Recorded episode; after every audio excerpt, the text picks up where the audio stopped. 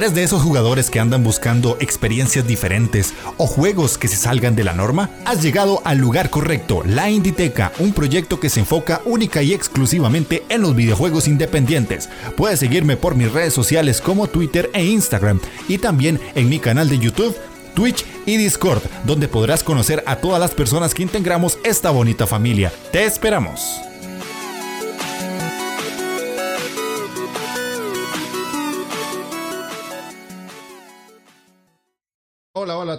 ¿Cómo están? Ahí los que se van sumando a Erket, ¿cómo estás? Gracias por ese host. Vamos a dar inicio con el programa de hoy, que es especial hasta cierto punto. Yo normalmente, y ustedes lo saben, no hago podcast en vivo, pero digamos que la situación lo amerita hoy. Es, es un día bonito y especial. Como pudieron ver, no estoy solo el día de hoy. Tengo dos compañeros. Eh, para repetir un poquito lo que pasó hace unas semanas atrás con la gente de otro canal de jueguitos, me traje a los chicos de Players Podcast. En este caso, a mi izquierda tienen a Max Te Cuenta y a mi derecha al famosísimo Povich, para todos los que ya lo conocen por ahí del Discord de la Inditeca. Eh, chicos, ¿cómo están? Bienvenidos. Ya ahorita hago la, la entradilla normal del podcast, pero bienvenidos a la Inditeca por primera vez y en stream. ¿Cómo les va? ¿Qué pasa, Jeff? Pues, tío, encantado, encantado de estar aquí en tu programa y además en directo, que creo que soy un poco el causante de ello. sí, toda la culpa es tuya. que estar en directo un sábado, no solo aquí en España, que es por la noche, pues genial, coño. Yo sé que allí lo tienen. Has tenido que hacer malabares para poder estar eh, en directo, pero te lo agradecemos muchísimo también, porque también, aunque te cedemos nuestro tiempo, pero a nosotros no nos repercute tanto como a ti. Y, hombre, genial, ¿no? Que lo hagas en directo y que la gente que te escuche luego en diferido, pues bueno, que también se puede pasar por aquí por Twitch en tu canal y que puede aprovechar y vernos en, en, diferido, aunque sea. ¿Qué pasa, Jay? Yo encantado de estar aquí contigo, pero si me llega a decir de antemano que vienes de la izquierda, no vengo. Nota ese está, muy repetido. Estoy arriba, tuya, ¿eh? Cuidado, ¿eh? Nota, este está muy repetido. Es que yo estoy, estoy harto de verlo toda la semana, pero bueno. Bueno, es verdad, que, es verdad que. Por ti hago lo que sea, Jay. Venga, voy a ver. Ok, ok, ok. Pero bueno, como pudieron ver en el título, hoy tenemos un tema interesante que también en parte es algo que habíamos hablado entre Max y yo en los streams de Player Podcast, que para quienes no los conocen, ellos son un proyecto español que se dedica al mundillo de los videojuegos también, al mismo nivel que lo hago yo, pero ellos sí se enfocan también en AAA, en noticias de actualidad, hacen streams, ahora sé que Max está jugando el Dying Light, por ahí he visto que Pouch también streamea otros tipos de juegos. Y este, tienen su propio canal de Discord, tienen, bueno, ¿qué no tienen ustedes, verdad? Ahí no sé si me hizo falta presentarles en algo más y si no lo pueden contar a la gente.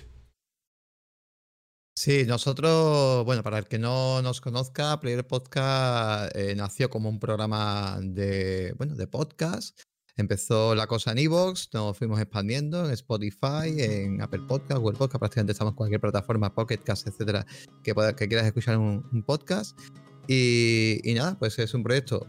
Lo arranqué yo en un principio, no le estaba echando mucha cuenta hasta que llegó este señorito que tenemos, que ahora me he dando cuenta que lo tengo aquí a la, mi derecha, a mi derecha, y que es Povich. Y, y, nada, cuando arrancamos, pues ya Povich y yo, pues empezamos a tomárnoslo un poquito más en serio, empezó a tomarse forma, se unieron algunos amigos por el camino, que al final, bueno, pues eh, el proyecto pues quizás no dio, eh, tuvo varios giros eh, a lo largo de, ya llevamos cuatro temporadas con esta. Y, y, nada, esta cuarta temporada, pues ahora comentará también Povich, pues hemos decidido llevarlo a, siempre estamos innovando, siempre estamos haciendo algo nuevo y lo hemos decidido llevar directamente al formato también de vídeo, aunque hacemos eso, o sea, tenemos mucho, emitimos mucho vídeo tanto en YouTube también como aquí en Twitch, pero sobre todo el podcast no se pierde, una vez a la semana seguimos haciendo el programa en, ahora en vídeo, pero que lo pasamos luego a audio y que la gente lo puede ver perfectamente, o sea, escuchar perfectamente luego, pues eso, en cualquier plataforma de podcast que quiera seguir. Ok. Pues sí, como bien ha explicado mi, compañero, el proyecto en conjunto, en realidad, esta es la cuarta temporada. Eh, hmm. en, años, creo que es nuestro tercer año continuado, desde finalización del E3 del año 2018 19, no lo recuerdo bien, creo que 18. 18.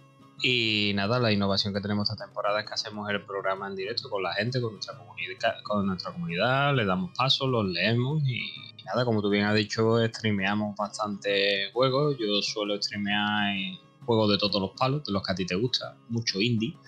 Yo, como aquí toda esta gente y la gente de mi comunidad que son muy graciosos, dicen que yo me pongo en el bata a cagar y me paso cuatro juegos. es cierto, es cierto. O sea, cierto. Pero es así, a mí me gusta mucho la variedad y de hecho hoy he terminado un juego que no te lo he dicho que no lo vamos a meter porque ha sido muy muy reciente, pero hoy mismo me he terminado un juego que jugar en el maravilloso servicio del Game Pass, pero bueno. Comentaba una, una cosa también, bueno, nuestro contenido también, por si la gente para que sepa qué es lo que hacemos realmente en Player Podcast. Eh, a nivel de podcast, nosotros lo que hacemos, eh, tratamos la actualidad. Lo que pasa es que nosotros siempre, pues, eh, hemos querido llevarlo, o sea, el tema de players, que lo pronunciamos mucho, ¿no? Los players, los players.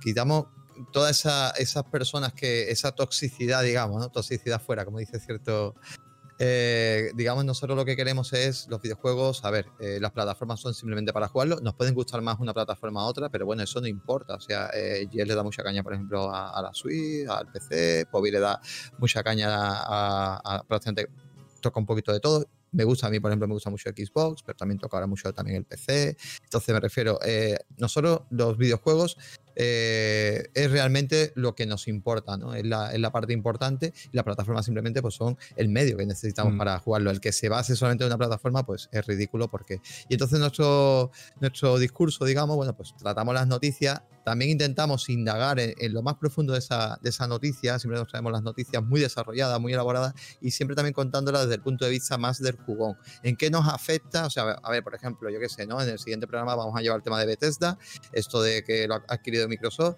que sí que es muy bonito, pero ¿en qué nos afecta a los jugadores Entonces eso es lo que contamos nosotros, ¿no? Y es la parte que más visión damos. Luego también traemos a veces pues algunos reportajes, pues también se ocurren algunos reportajes muy chulos y sobre, sobre pues, yo qué sé, desde estudios o a lo mejor alguna saga de juegos, etcétera. Y luego sobre todo pues traemos muchos juegos que normalmente no son los, los habituales, que eso también lo haces muy bien tú, Jeff, y es traer títulos que la gente tiene que conocer y que debe de jugar y sobre todo, bueno, pues Bobby para esto es un auténtico crack y, nos trae joyas que sobre todo en nuestro Discord pues las comentamos y, jugamos todo porque disfrutamos muchísimo. Es un poco la idea de nuestro programa. Ok, ok. Bueno, ahí tienen un resumen bastante bueno de lo que hace Players Podcast. Los invito a seguirlos, ¿verdad? Ellos, pues, como ustedes ya escucharon, hacen muchas cosas. Ahí les estoy haciendo el, el shootout para que eh, puedan ir al canal directamente y seguirlos por si quieren apoyarlos. Son de España, obviamente. Entonces el horario para los que son de Latinoamérica es un poquito particular. A veces ellos están en las tardes, cuando para nosotros es de tarde, para ellos es de noche, cosa que está pasando ahorita. Y eso es la hora a la que transmiten. Pero ahí les dejo el canal por si los quieren seguir. Son amigazos de la Inditeca para que se den una idea de, de por qué están aquí. También un, pequeño detalle, como sabemos que es difícil quizás para algunos eh, seguir después en diferido, por si no pueden seguirnos en, directo, pues también he, empezado a experimentar y hacer una serie de cositas. Nosotros también el podcast lo llevamos siempre a YouTube. Entonces, una vez que terminamos el programa, se disecciona un poquito. Primero lo llevamos a YouTube completamente, o sea, simplemente buscáis Players Podcast y vais encontrando nuestro canal. Y lo que hacemos luego en YouTube también es una cosa muy interesante. En YouTube lo tenéis todo el programa entero, está por capítulos, ¿vale? Por horas y por capítulos. Pero además también cogemos el podcast, o sea, ese programa, y también diseccionamos el programa y subimos también vídeos sueltos de esas partes quizás que son más interesantes, ¿no? Esas partes mejor que han dado un poquito más de interés. Y entonces también tenéis, o sea, que semanalmente sube el podcast completo, esas dos horas de programa que hacemos, pero también diseccionado a lo mejor en tres o cuatro vídeos más, porque a lo mejor son interesantes para cierto público, ¿no? Para entenderlo y son a lo mejor 10, 12 minutos, entonces es mucho más fácil de, de visualizarlo. Ok, ok. Entonces vamos a iniciar con el programa. Voy a decir la cantaleta de siempre, como diría Pere. Entonces, eh, hola jugones, ¿cómo están? Sean bienvenidos a la Inditeca, el podcast dedicado exclusivamente a los videojuegos independientes. Yo soy Jeff de Azora y el día de hoy vamos a tratar un tema sumamente interesante, como pudieron ver de nuevo en el título, los juegos indie en las plataformas de suscripción, llámese Game Pass, llámese Apple Arcade, llámese Stadia, todo eso lo vamos a tratar en este programa. Y como siempre me gusta decirles, pónganse cómodos, agarren su mando, presionen Start porque iniciamos partida. Y para iniciar un poquito con este tipo de, de programas que ustedes saben que tienen un orden para los que ya son como más viejillos en el, en el podcast, siempre hay un porqué de yo traer a los invitados. Entonces, ya pasamos toda la parte de eh, la mención del proyecto de Players y las redes sociales que ahí las puso Max, que está YouTube, está Twitter, que los pueden ir a seguir ahí, está el canal de Twitch y todo es Players Podcast, Players Podcast, ¿verdad? Si no me equivoco, creo que el Twitter es Players 2 Podcast, ¿verdad? Es lo único, sí, Players 2 Podcast. Ajá, con un 2 en número. es, lo único. Hmm. Fue un cambio de nombre que tuvimos. ok, entonces, como Povich ya estuvo en un podcast anterior, para los que no lo han escuchado, son de los primeros, primeros. Creo que Povich fue el tercer invitado, tercer cuarto que me traje al podcast. Maxi, contanos un poquito de tu historial gamer resumidito, no, no así como media hora, nada cortito de cómo empezaste a jugar, cuáles consolas tuviste, cuáles fueron esos juegos que te fueron atrapando. Tranquilo, si va a durar 30, 30 segundos. yo tengo, yo tengo, yo tengo fama de eh, aquí de Bobby, que es muy cabrón, de que no juego, claro. Ten en cuenta que yo soy el que lleva un poco todo el tema del desarrollo de Bobby se encarga de la parte más jugable ahora mismo y yo me encargo. Yo, yo es verdad que en esto me liberé un poco porque yo juego lo que me da la gana y si me tengo que traer algo me lo traigo y si no me tengo que traer nada, pues, pues no me lo traigo porque Bobby hace los deberes por mí porque como decimos, mientras Bobby ahora mismo está así, si le ves mover un poquito los brazos que está pasándose un juego seguro. O sea que Bobby es el que aquí hace un poco las labores de, trabajo. Yo me dedico un poco más a la parte de edición en el programa y eso, entonces me pierdo mucho tiempo y casi no puedo jugar, casi uso los fines de semana para jugar. Pero a ver, yo consolas yo he sido, por ejemplo, eh, también tengo una edad, ¿vale? Ya yo ya supero los 40, aunque no los aparente. Y, y, es cierto que, bueno, yo entré en los videojuegos por un ordenador, cosa que yo no suelo jugar ordenador, pero entré por un famoso Astra CPC 64. Y ahí entré, eh, engañé a mi madre, como muchos en esa época, eh, para que me lo comprara, porque decía que iba a estudiar, como muchos que se compraban un ordenador. Yo ves para estudiar. Y, era de cassette de la época. Y, ahí, bueno, pues lo quemé, ¿no? Luego, pues la típica piratería que entraba también en esa época de este tipo de ordenadores. Y, bueno, quemé muchísimo ese ordenador, me gustó muchísimo jugar ahí. Y hasta que llegué al mundo de la consola, mi primera consola fue una Sega Master System 2 con ese Alex Skip maravilloso y conocí Sony, conocí algunos títulos. Luego pasó una Mega Drive de 16 bits y luego ya, bueno, pues tuve Super Nintendo, no la supe aprovechar, no tuve un amigo. Yo eso siempre lo dije, que si yo hubiera tenido, por ejemplo, Paco que sí ha sido siempre muy, muy Nintendo y estuvo con nosotros trabajando en el podcast, que es un gran eh, tertuliano, sobre todo por el tema de, de, una enciclopedia, digamos, de, videojuegos. Pues si yo lo hubiera tenido en mi época de Nintendo, pues la verdad hubiera sido maravilloso porque hubiera conocido muchísimos juegos que hoy en día me hubiera gustado incluso más el, el RPG, por ejemplo, o ciertos títulos que no, no he sabido conocer hasta muchísimo, muchísimo después. De ahí pasé a Nintendo 64, bueno, prácticamente como ves, he tenido prácticamente casi todas las consolillas, hasta, hasta bueno, PlayStation 1, PlayStation 2, PlayStation 3, que prácticamente he tenido todas las consolas. Y de géneros normalmente, por abreviar un poco, mi gran problema es que siempre me he ido a juegos muy largos. Siempre me ha gustado las aventuras acción, siempre me he juegos muy largos y sobre todo con esta última era ¿no? que hemos tenido de consolas con mundo abierto y sandbox, siempre son los que más critico, pero luego siempre son los que más horas le he hecho. Por ejemplo, el Valhalla, que estoy ahora jugando, llevo ciento, casi 130 horas y no lo he acabado mm. todavía. El, me entretengo con cualquier tontería, o sea, soy como un poco Homer Simpson o Homero, también que se conoce por ahí, de, veo, mira una piedrecita, y me pongo a, hacer el gambo una hora haciendo el idiota, y es mi problema también. Y, y ya te digo, me gusta mucho ese tipo de juego. Ahora mismo bueno, también los eh, juegos así un poco más tipo Hack and Slash, eh, o sea, tipo de May Cry, tipo Bayonetta, todo este tipo de juegos me vuelve loco, también me, gusta muchísimo. Pero ahora ya te digo, lo que intento este año sí me he planteado sobre todo jugar muchísimo más a, juegos más cortos y a ver más variedad de títulos. Estoy streameando el Day Live, no es un buen ejemplo, pero bueno, estoy intentando picotear. Ahora mismo mi idea es picotear mucho, ya que tenemos estos servicios tan maravillosos, creo que no pasa nada por picotear en mucho y ir pasándome, pues bueno, abrir, abrir varios frentes y ir pasando pues el que, el que más me apetezca y punto. Ok, ok. Bueno, muy buen resumen, Max. Muy, muy buen resumen. La verdad es que muy completo. Muy rápido, muy rápido, y completo, pero, pero para resumir todo lo, que has podido jugar eh, está bastante bueno. Y al que yo conozco como Ojos Bellos, contanos un poquito cómo es ese pasado videojueguil para toda la gente que no te escuchó en el primer programa. Bueno, pues el Ojos Bello comenzó a jugar en su casa porque su, su papá digamos, yo he tenido una infancia en donde mi papá siempre ha estado fuera de, casa trabajando y venía nada más que los fines de semana, viene sábado y domingo. Y cuando salió la Nintendo, me trajo una Nintendo con el Super Mario. Ese fue el primer juego que yo recuerdo tener en casa, el Super Mario, y, eh, tener la pistolita de Nintendo con el juego de, de, los patitos voladores, que el cabrón del perro se reía que cada vez que no le daba con una bala, me ponía yo en mi televisión de tubo, digo que te va a reír de mí, y le pegaba con, la pistola hasta la televisión de tubo. Y después de ahí ha sido un continuo. Yo he tenido la Nintendo, he tenido Mega Drive, he tenido el Thunder, lo he tenido dos, he tenido Super Nintendo, he tenido Master System. Y ya cuando llegó la era de PlayStation, tuve PlayStation 1, he tenido PlayStation 2, he tenido PlayStation 3, la 4, Xbox. Eh, 360 es la única consola que no he tenido. Básicamente las he tenido, si no todas, muchísimas de las consolas. Y yo, pues, tengo para 40 años que cumplo ese año y me parece que son ya, pues, 32 o 33 años los que llevo jugando videojuegos de manera continuada. Mm.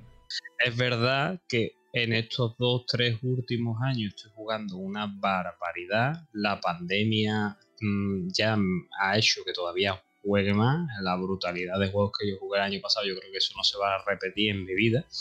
Pero me he vuelto, digamos, a reenganchar. Tuve una época de mi vida, la típica, en donde te gustan más las mujeres. Como dice aquí Manolo Escobar, un cantante de calle de copla, te gustan las mujeres el vino. Pues a mí me gustaban las mujeres y los cubates de las discotecas. Y eh, durante esa época, pues la verdad es que jugué poco por no decir nada y entonces pues me perdí la generación de la Xbox 360 y PlayStation 3, dejé mucho atrás y con muchos de los servicios que vamos a hablar pues he ido recuperando muchísimos juegos de aquella época que no jugué y que la verdad pues estoy disfrutando de nuevo. De hecho el siguiente juego que voy a streamear, y lo digo aquí en primicia, va a ser el Fable Anniversary, un juegazo que a día de hoy me podéis matar porque no, no genial, genial. Jugado, no lo he jugado ese juego.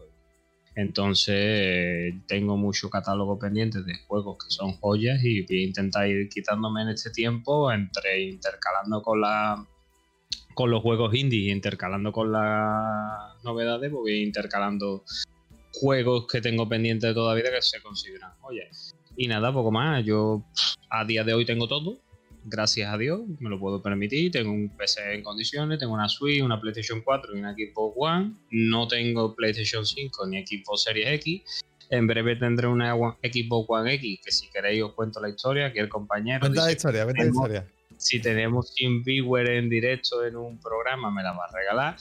Y que no sabe este cabrón que me la va a regalar, que vamos a tenerlo sin Viewer en directo. Y además voy a su casa y voy a hacerle una foto llevándome la consola y él llorando. Sí, sí, eh, es una cosita que tenemos ahí. 100 viewers tiene que haber en Twitch, pero no llega a 100 viewers de una RAI ni nada, que hemos llegado a 98. Cuidado con una RAI, ¿eh? Cuidado, ¿eh?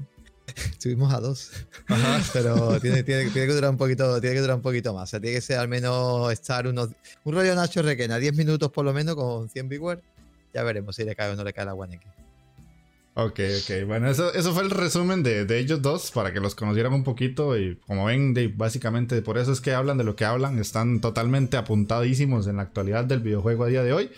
Pero vamos a pasar al tema que a nosotros nos importa. Que en este caso vamos a hacerlo como escaladito. Porque lo que quiero hacer yo es que opinen bastante ellos para que nos den su opinión sobre este tema tan importante para mí. Porque la verdad es que yo soy un jugador atípico a mucha gente y más adelante les voy a contar por qué.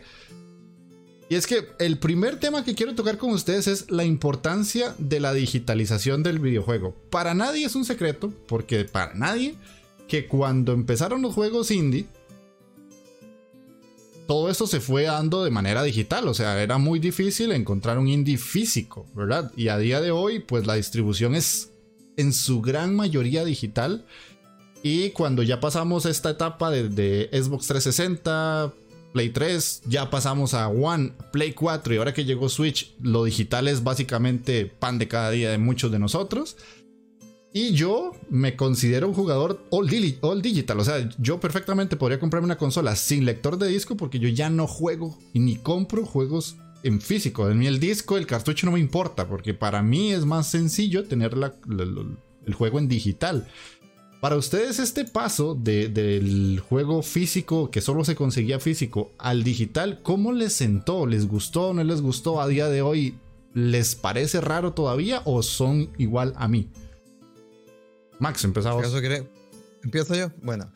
Eh, además, creo que aquí hay cierta diferencia entre, entre y yo y es curioso. Eh, es, interesante esto que comentas porque de hecho es una de las noticias que nos vamos a llevar nosotros el lunes al podcast que hacemos. Porque, por, ejemplo, hay una noticia esta semana de que Sony PlayStation eh, daba unas cifras que el, más del 65 o 67% del mercado que hizo en 2020 era totalmente en digital. Claro, evidentemente el confinamiento ha tenido bastante culpa de ello. Pero es, es a ver, yo a día de hoy es que igual que empecé, pues se compra todo, todo en digital. Eh, no entiendo muchas veces, pues esa gente reacia. También en España yo hay cierta cosilla que sí puedo entender que es una cosa simplemente. Aquí la barrera que hay, por ejemplo, en España, yo soy muy de digital, ¿vale? Pero ahora te contaré. Si acaso la cierta barrera que, que, que se ve aquí en España es que el precio del lanzamiento en digital versus físico es más caro en digital que en físico. El día que de verdad veamos un precio igual, totalmente igual. O sea, a mí, por ejemplo, si en cierto comercio ponen el juego, imagínate que el lanzamiento a lo mejor, ahora mismo que los juegos, aquí por ejemplo hablamos en euros, ¿vale? O, en dólares, imagínate, en dólares son 70 dólares un juego. Si ese juego tú a lo mejor vas a una cadena famosa, pues a lo mejor ese juego de 70 dólares lo puedes encontrar en 50 dólares ostras, es que en digital me cuesta 70 y en físico 50. Además, en físico me permite todavía incluso venderlo si no me, si no me interesa, que quizás esa es la barrera que tenemos aquí. Si llegara ese juego en digital a valer lo mismo, ya a mí, por ejemplo, en mi caso, a mí me daría más igual porque si lo quiero tener, si es un juego que quiero tener, no me importaría pagar esos 50, 50 dólares si los dos estuvieran a 50. Pero claro, me fastidia muchísimo de ver ese juego en físico más caro. O sea, a mí me llega a pasar, por ejemplo, a Sofá parte 2, que lo compré en PlayStation 4 Pro, pues yo me lo compré a 70 euros que son unos casi 80, mm, o sea, serían unos 80 dólares o por ahí, más o menos, 80 y, o sea, una, pasta, cuando el juego lo podías encontrar en ciertas cadenas, incluso en Amazon, etcétera, lo llegué yo a tener en Amazon a 55 euros, eh, pero lo cancelé por tenerlo mucho antes, por tenerlo prácticamente dos días antes, lo, cancelé y me aguanté.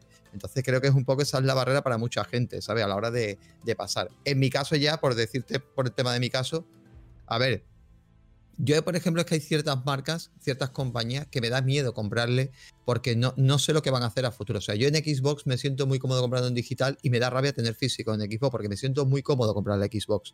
Porque sé que Xbox tiene una especie de ecosistema, nos lo está demostrando y todo lo que te estás comprando vale para la consola posterior. O sea, no hay ningún problema. Incluso te mejora el juego y es una gozada. Pero en PlayStation acaba de empezar ahora mismo con la retrocompatibilidad.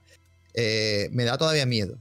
y de hecho, mm, lía muchísimo a la hora de, pasar un juego que si este sí, este te lo subo y te lo mejoro, pero este no, este lo tienes que comprar en su versión tal. O sea, todavía tiene mucho lío y me da mucho miedo comprarlo en físico, o sea, en digital a PlayStation. En Nintendo nos ha cambiado tantas veces de formato que a mí me acojona literalmente de comprarle a Nintendo cualquier juego en digital porque te cierra la, la y ya no vuelves a jugar. O sea, yo espero que Nintendo Switch sea el, inicio de un futuro eh, muy largo con ese formato digital que valga en las posteriores consolas, porque es que imagínate que te cierra, eh, tú ahora mismo un juego de Super Nintendo no lo puedes jugar, un juego de, incluso, bueno, de, Nintendo Wii U no lo puedes jugar en Switch, o sea, eh, aunque lo tengas en digital, es un fastidio, ¿entiendes? No sé que haga una versión eh, exclusiva. Entonces, por eso hay ciertas marcas que a mí, pero yo por mí, yo firmo, me quedo con el, con el digital y ahora si acaso dejo hablar por y, y te comento una cosita después.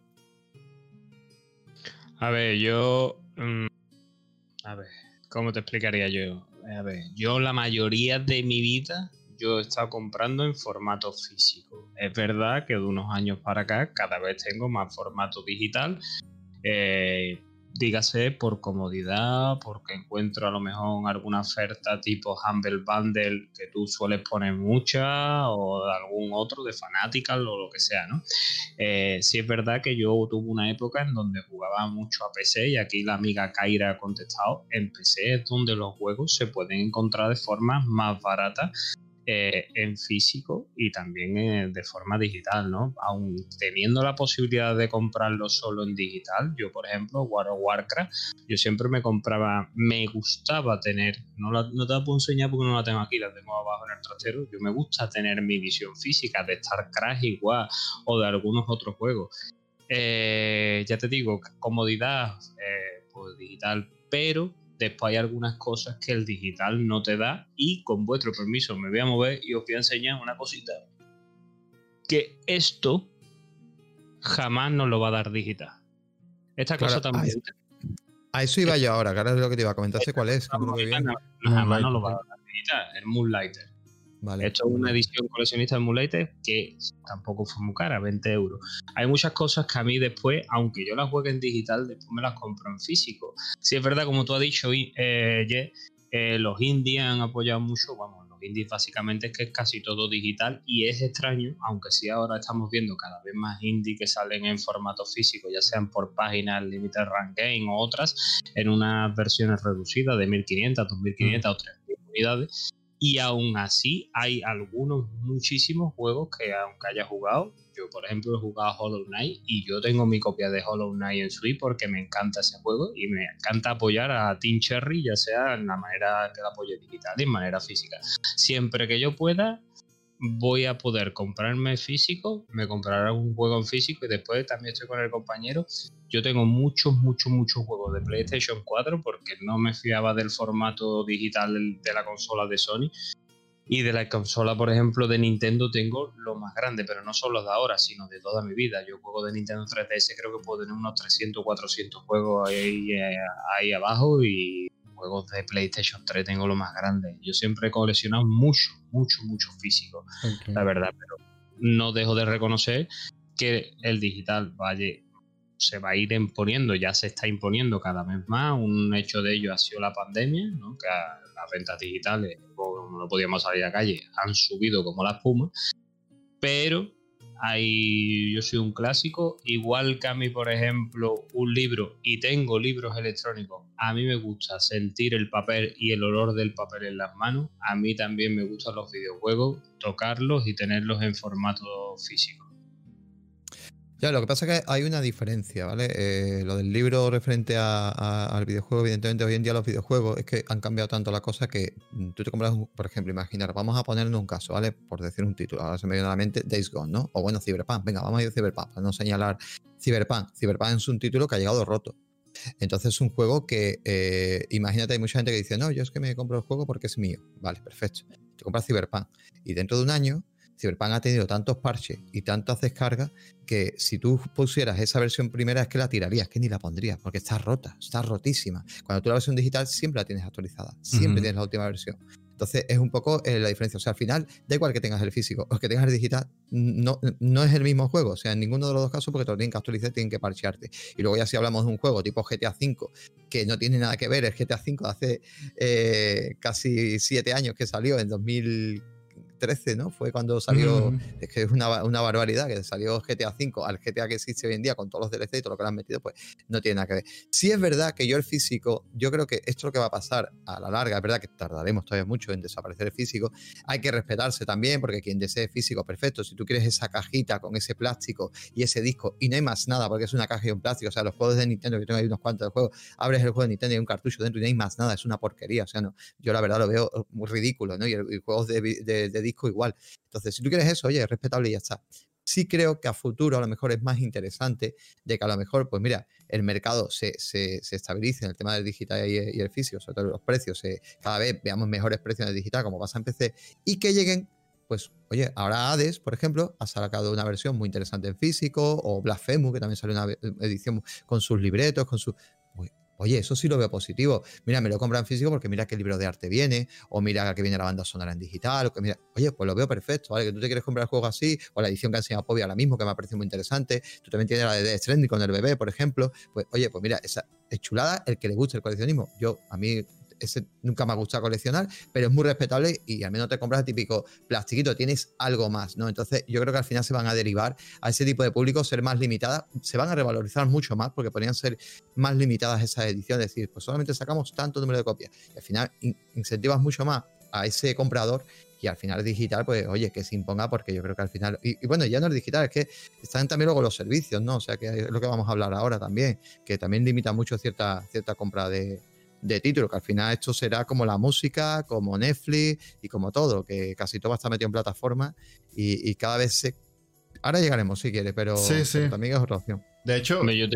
Yo, si me permite, ya les quiero contestar una cosa aquí al compañero. Dale, dale. Y es que, hombre, yo si el formato digital tanto en nuestro país como en cualquier otro sitio, los precios estuvieran equiparables o, en, o más baratos, yo creo que el digital debe ser más barato que formato físico, ya que no tiene distribución, no gastas en, no gastas en material de la cajita y cuatro cosas más. Si eso se produjera, hombre, mm, yo creo que de aquí nadie es tonto, ¿no? Como dice una famosa cadena de electrodomésticos de aquí de España, ¿no? El Mediamar, Aquí nadie es tonto y lo compraría en digital pero como eso no se produce ahora mismo baja la oferta. ¿Y qué se produce más oferta? Pues aunque sea paradójico, hay muchísimas más ofertas de físico que de digital.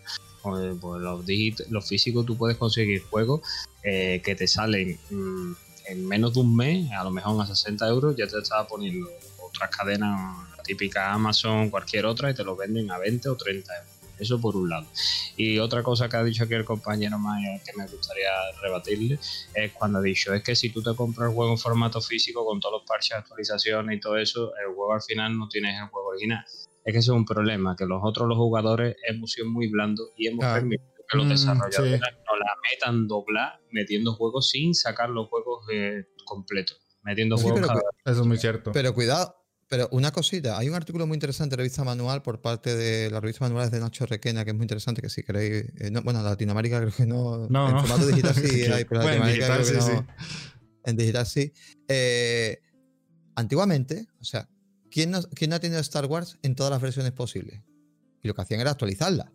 Y hemos tenido todas las versiones posibles de Star Wars, ¿verdad? Que es un poquito más, un efecto mejor, un no sé qué, un no sé cuánto. Eh, ya gracias al menos, o sea, realmente los juegos muchas veces lo que están haciendo eh, a ver cómo explicártelo. O sea, tú, tienes el, Es verdad que algunos juegos vienen de aquella manera, pero bueno, hay otros juegos que lo que hacen realmente es mejorarlo. O sea, tú ya estás jugando esa versión, está bien, está estable, pero al final lo que hace es mejorar. Por ejemplo, Red Dead Redemption. Oye, pues Red Dead Redemption, la primera versión estaba bien, pero ahora está todavía mejor.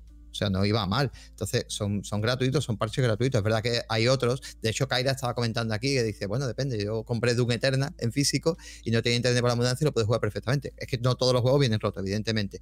Pero oye, bueno, que esas actualizaciones luego también lo que hacen es mejorarte el juego y en vez de venderte una ya lo que faltaría, imagínate, Poby, que nos vendieran una o tener que esperar más tiempo o que te vendieran una versión, decir, oye, si quieres el juego con mejores parches yo creo que no me he explicado más. Una cosa es una actualización, que yo me compré el disco y se actualice con mejores gráficos, ¿vale?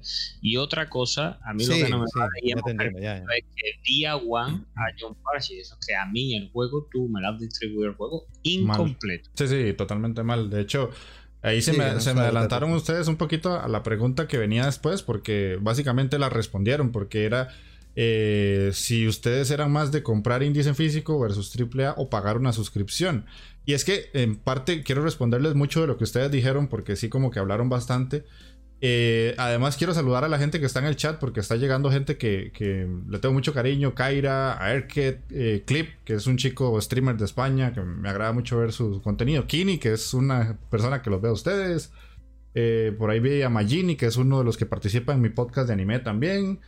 Eh, no sé si se me está pasando alguien más. Mm, y Gamelur, Gamelur, para no olvidar, que también tiene un podcast de videojuegos aquí en Twitch y es de España. Entonces, para responderles un poquito, porque ustedes hablan y todo lo que comentan obviamente es desde su realidad. Les cuento aquí en Latinoamérica porque es bastante el cambio entre lo que se vive en España, de que ustedes dicen que un juego en físico, en las tiendas que ustedes tienen, yo las conozco todas, aunque no he ido a ninguno, sé cuáles son, yo me voy a España y entro y sé cuál es cada tienda, pero aquí no las tenemos. Aquí eso no existe. Aquí más bien, las poquitas tiendas que venden videojuegos, el precio de ese juego a día 1 es el mismo que dentro de un año. Es muy raro que baje de precio. Muy, muy extraño.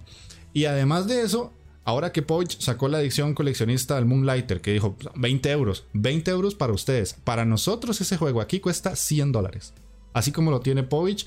Y posiblemente de aquí a 3, 4 años lo vas a ver a 50 dólares. Muy, muy rara vez lo vas a ver más barato. ¿Por qué? Porque aquí esas cosas no se venden tanto. Y como no se vende, no hay oferta-demanda, el precio se va a mantener alto. Cosa que era algo que le quería explicar a Kaira, que es lo que me pasa a mí de por qué compro tanto digital. En Latinoamérica, tanto Steam como GOG o GOG, no sé cómo la, la conozcan, regionalizan los precios. Igual la tienda de la eShop de México y la de Argentina regionalizan los precios. De hecho, a mí me hizo gracia porque un día estos que estaba hablando con Gamelur, en uno de sus streams, él compró el Loop Hero. Y me dice, es que son 12 euros. A mí ese juego me costó 5 euros. Porque está regionalizado a mi país. Entonces, para mí, los, los juegos en digital sí están más baratos que la versión en físico. Y además la versión física yo nunca la voy a ver al precio que lo estoy comprando en digital, ni con el precio de descuento de las ofertas de Steam, ni con todo lo demás. Hay mucha gente aquí en Europa que hace el truco de meterse con VPN brasileña o argentina, un mercado donde más baratos son los juegos, y hay diferencias bastante abismales, es lo que tú has dicho. Claro, por la moneda. El juego del momento son 5 euros. Ajá. Ah, 5 euros puede suponer a lo mejor un par de juegos más o con lo que nosotros invertimos 12 euros a lo mejor tú te consigues comprar 3 pero es verdad a lo mejor lo que tú has dicho la edición Moonlighter que yo me comprara por 20 euros tú pagarías 100 dólares que son al cambio vamos a hacer euro dólar 1 1 vamos a hacerlo o serían 100, 100 euros. Es una pasada es importante, es importante también aquí comentar, sobre todo, bueno, eh, el tema de utilizar VPN y de, tiendas que no son las tuyas, eh, siempre bajo vuestra responsabilidad porque son baneables. O sea, si la empresa, por ejemplo, Nintendo o Xbox o Sony quiere banearte porque has comprado un juego que no te pertenece eh, por, el tema de, impuestos y eso, mm, te pueden banear el juego y, te pueden fastidiar bastante. Eso tienen que saberlo, la, la gente. O sea, que tú puedes hacer lo que tú quieras pero que, es importante saber eh, esto. ok, ok, sí, sí, básicamente. Nada más era como para responderles a ustedes la pregunta porque sí, son realidades muy diferentes, ¿verdad? Que vivimos nosotros. De hecho, yo eh, he hablado mucho con gente de Argentina e incluso los precios en Argentina son más baratos que en mi país porque la situación económica de Argentina es incluso más complicada que la que vivo yo. Y eh, me estaban contando que cuando salió el el Horizon en Play, no, en PC. Cuando ya lo pasaron a PC, en Argentina de salida estuvo como a 10 dólares. Y yo, pero, pero en Argentina, ¿verdad? O sea, ya en mi país sí estuvo como a 35, 40 dólares. Y también es porque Latinoamérica funciona muy particular. También piensa una cosa, ya imagínate que todo el mundo termina comprando el juego en países así eh, hay que entender de que ellos, eh, a ver, mm, las tiendas les cobran los impuestos de cada país. o sea, cuando Sony vende un videojuego en España, claro, los impuestos son los de España, no son los de Argentina. Entonces, si tú empiezas a comprar juegos fuera, tampoco estás ayudando a tu, al juego que te gusta ni a la empresa que te gusta. Y si eso todo el mundo lo hiciera, es verdad que es un pequeño sector que, que lo hace. Yo lo he hecho alguna vez también con Xbox y bueno, que tiene aquí la primera piedra que esté libre de pecado, ¿no? Como se dice. Pero es verdad que, que, eso hay que entender de que esta práctica hay que tener cuidado con ella porque, ya te digo, no te van a. Eh, a ver, no es por la empresa, pero que pueden empezar a, banear fuertes si ven que lo hacen muchas prácticas, ¿no? Evidentemente, porque es que ellos, mm, cuando te venden un videojuego, yo me he enterado, por ejemplo, donde yo trabajo, cuánto pagan por un videojuego y las ganancias son irrisorias. o sea, prácticamente un gran almacén igual le está ganando un juego y hay que pagar todo, pero igual a lo mejor un juego se vende a, 60 euros, ellos a lo mejor le están, lo están ganando 30 o 35 euros. O sea, el resto es todo para, para la, para la marca, ¿sabes? Y, de esos 30 35 tienes que tener su stand, tienes que, son muchas, muchos factores. De todas maneras, te quiero comentar una cosa, y aparte de las diferencias que, bueno, ahí en Latinoamérica está ahí bastante más jodido que los que aquí. Mm. Yo, como te he dicho antes en la presentación, que ya mis espaldas son 32 años jugando a videojuegos, yo no recuerdo una época como la de ahora en la que sea tan barato jugar y que nadie se me lance al pescuezo. Eh, yo cuando tenía 15, 16 años, mi padre tenía que invertir 15, 18 mil pesetas en un único videojuego, que son 90 euros. Y yo ahora mismo con 90 euros me puedo comprar perfectamente tres o cuatro novedades Arme. Y yo antes tenía para un juego cada seis meses, no tenía para más. Yo creo que es una manera más barata de jugar, pero incluso pienso que se podía abaratar todavía más, porque ya te digo, yo no estoy de acuerdo para nada y creo que muchísima de la gente que tenemos por aquí por el chat, los amigos que tenemos el chat, estarán de acuerdo conmigo, que un juego en digital valga lo mismo de salida que un juego en físico. Yo eso no lo veo. Mm. No lo veo porque eso... hay unos costes. Pero yo creo que eso también es por el tema de lo que tiene impactado con las tiendas, porque si no, entonces hay que tener en cuenta eh, que, las marcas tienen unos pactos hechos con las tiendas y si ellos ponen de lanzamiento el juego más barato que la tienda, eh, la tienda le está repercutiendo. Es verdad que ahora mismo con todo esto que ha pasado, igual que el cine le ha repercutido el tema de los estrenos de cine y se están estrenando en plataformas digitales directamente, los cines, pues la verdad, o se reinventan o van a tener un problema bastante gordo, pues ahora mismo también las marcas han visto un gran filón con el tema del digital y con esto es poco la excusa de decir, bueno, pues ahora pues mm, se vende el juego porque hemos visto muchas ofertas, por ejemplo, por parte de las gestores de Sony, de Nintendo, de, Xbox constante, es un constante las ofertas que tienen, y antes no era así. Pero claro, es que es normal, si ellos lanzan el juego ahora mismo tienen que lanzarlo a la vez para permitir más la oferta en físico de la, tienda, porque tienen con ellos unos pastos. O sea, tú te en cuenta que una tienda, un game, por ejemplo, aquí en España, un game le compra seguramente, imagínate, a lo mejor ha comprado, yo qué sé, eh, de FIFA nada más ha comprado 10.000 FIFA para la primera semana, o 50.000 FIFA, o yo que sé, una mm. barbaridad de FIFA. Claro, si tú te pones el juego más, más barato en tu tienda digital, te estás echando eh, tierra encima, literalmente, porque Game no te va a volver a comprar más juegos. O sea, es que eh, está, vamos, no puede ser. Entonces, hasta que no cambie un poco el modelo de negocio, esa es un poco la respuesta, ¿no? También luego ellos le permiten también, por todo esto, la segunda mano también la siguen permitiendo, que eso llegará un momento que no sé si cambiará, pero la segunda mano, por ejemplo, hace mucho, mucho daño al digital en ese aspecto, porque la gente si tú le dices que no pueden vender sus juegos, o sea, que solamente, bueno, lo podrían vender a mejor en, aquí es plataformas de estas que hay de, venta, ¿no? Pero en una tienda de videojuegos no pueden ir a comprar un juego de segunda mano, también cambiarían muchas cosas, ¿eh?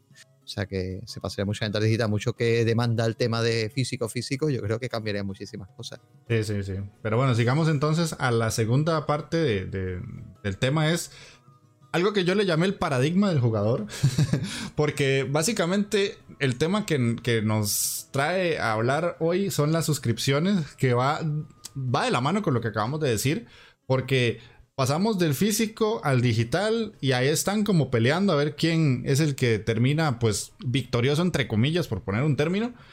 Y salió un tercer competidor, que en este caso son las suscripciones, ¿verdad? Que tenemos Game Pass, que fue como el rompedor de muchas situaciones, por ahí está Stadia, por ahí está la parte de Nvidia también que tiene un sistema similar, Apple Arcade y demás que ahora nos dan otra oferta muy diferente a un costo bastante accesible, por lo menos para Latinoamérica es 10 dólares por el Game Pass o 15.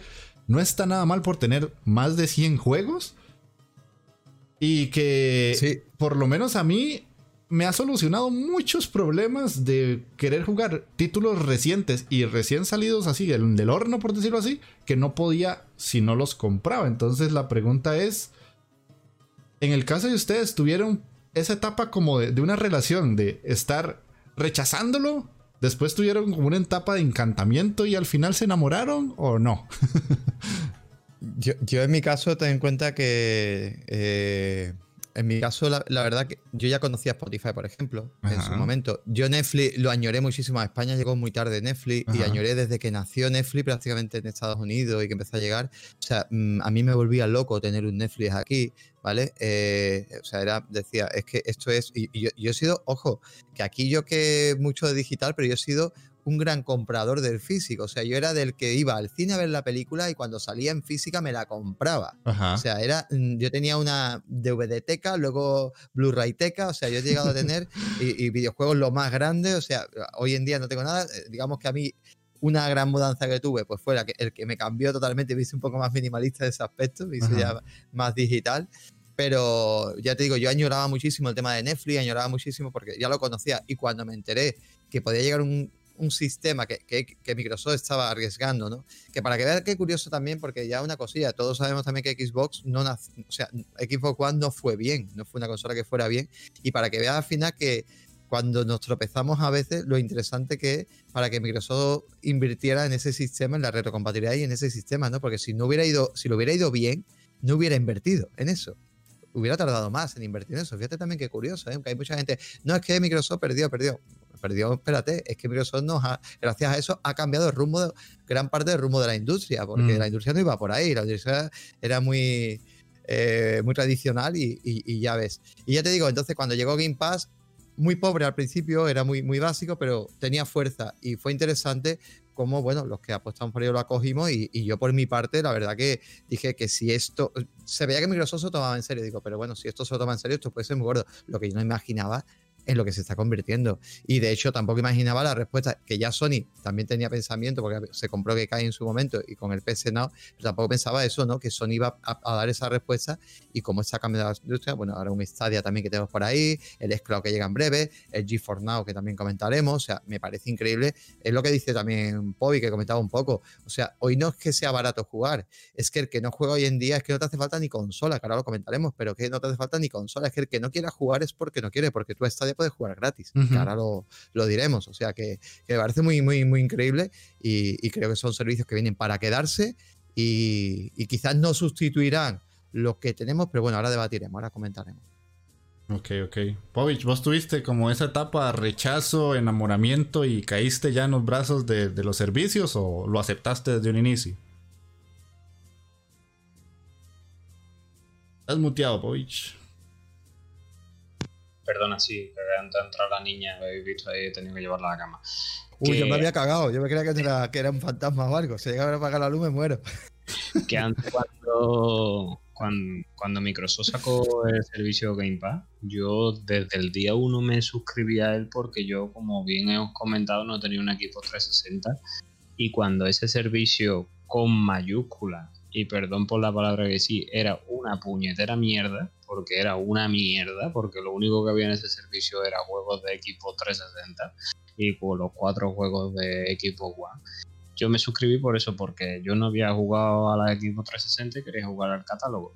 Yo he visto este servicio nacer y la evolución que está teniendo. Y lo que ese servicio ahora es, y no solo lo que es, sino lo que Microsoft ha conseguido, ¿no? Es que la implicación de otras series de empresas, entre ellas la más fuerte, ¿no? Que es Sony, evidentemente, y bueno, Nintendo que tiene ahí su Nintendo Switch Online, que cuando quiera Nintendo puede crear otro servicio igual de potente, porque Nintendo es una compañía que lleva 35 años o 40 años, eh, que empezó como una juguetería, que eso lo sabrá todo el mundo, y que tiene IPs para dar y regalar propios, o sea que cuando Nintendo quiera puede sacar ahí también lo más grande, sino que a este carro se están apuntando ya mastodontes como Google, mastodontes como Amazon, como compañías de empresas como GeForce, Apple, Apple con su Apple Arcade, eh, Epic con su launcher y dándote juegos en exclusiva y que todo el mundo se quiere apuntar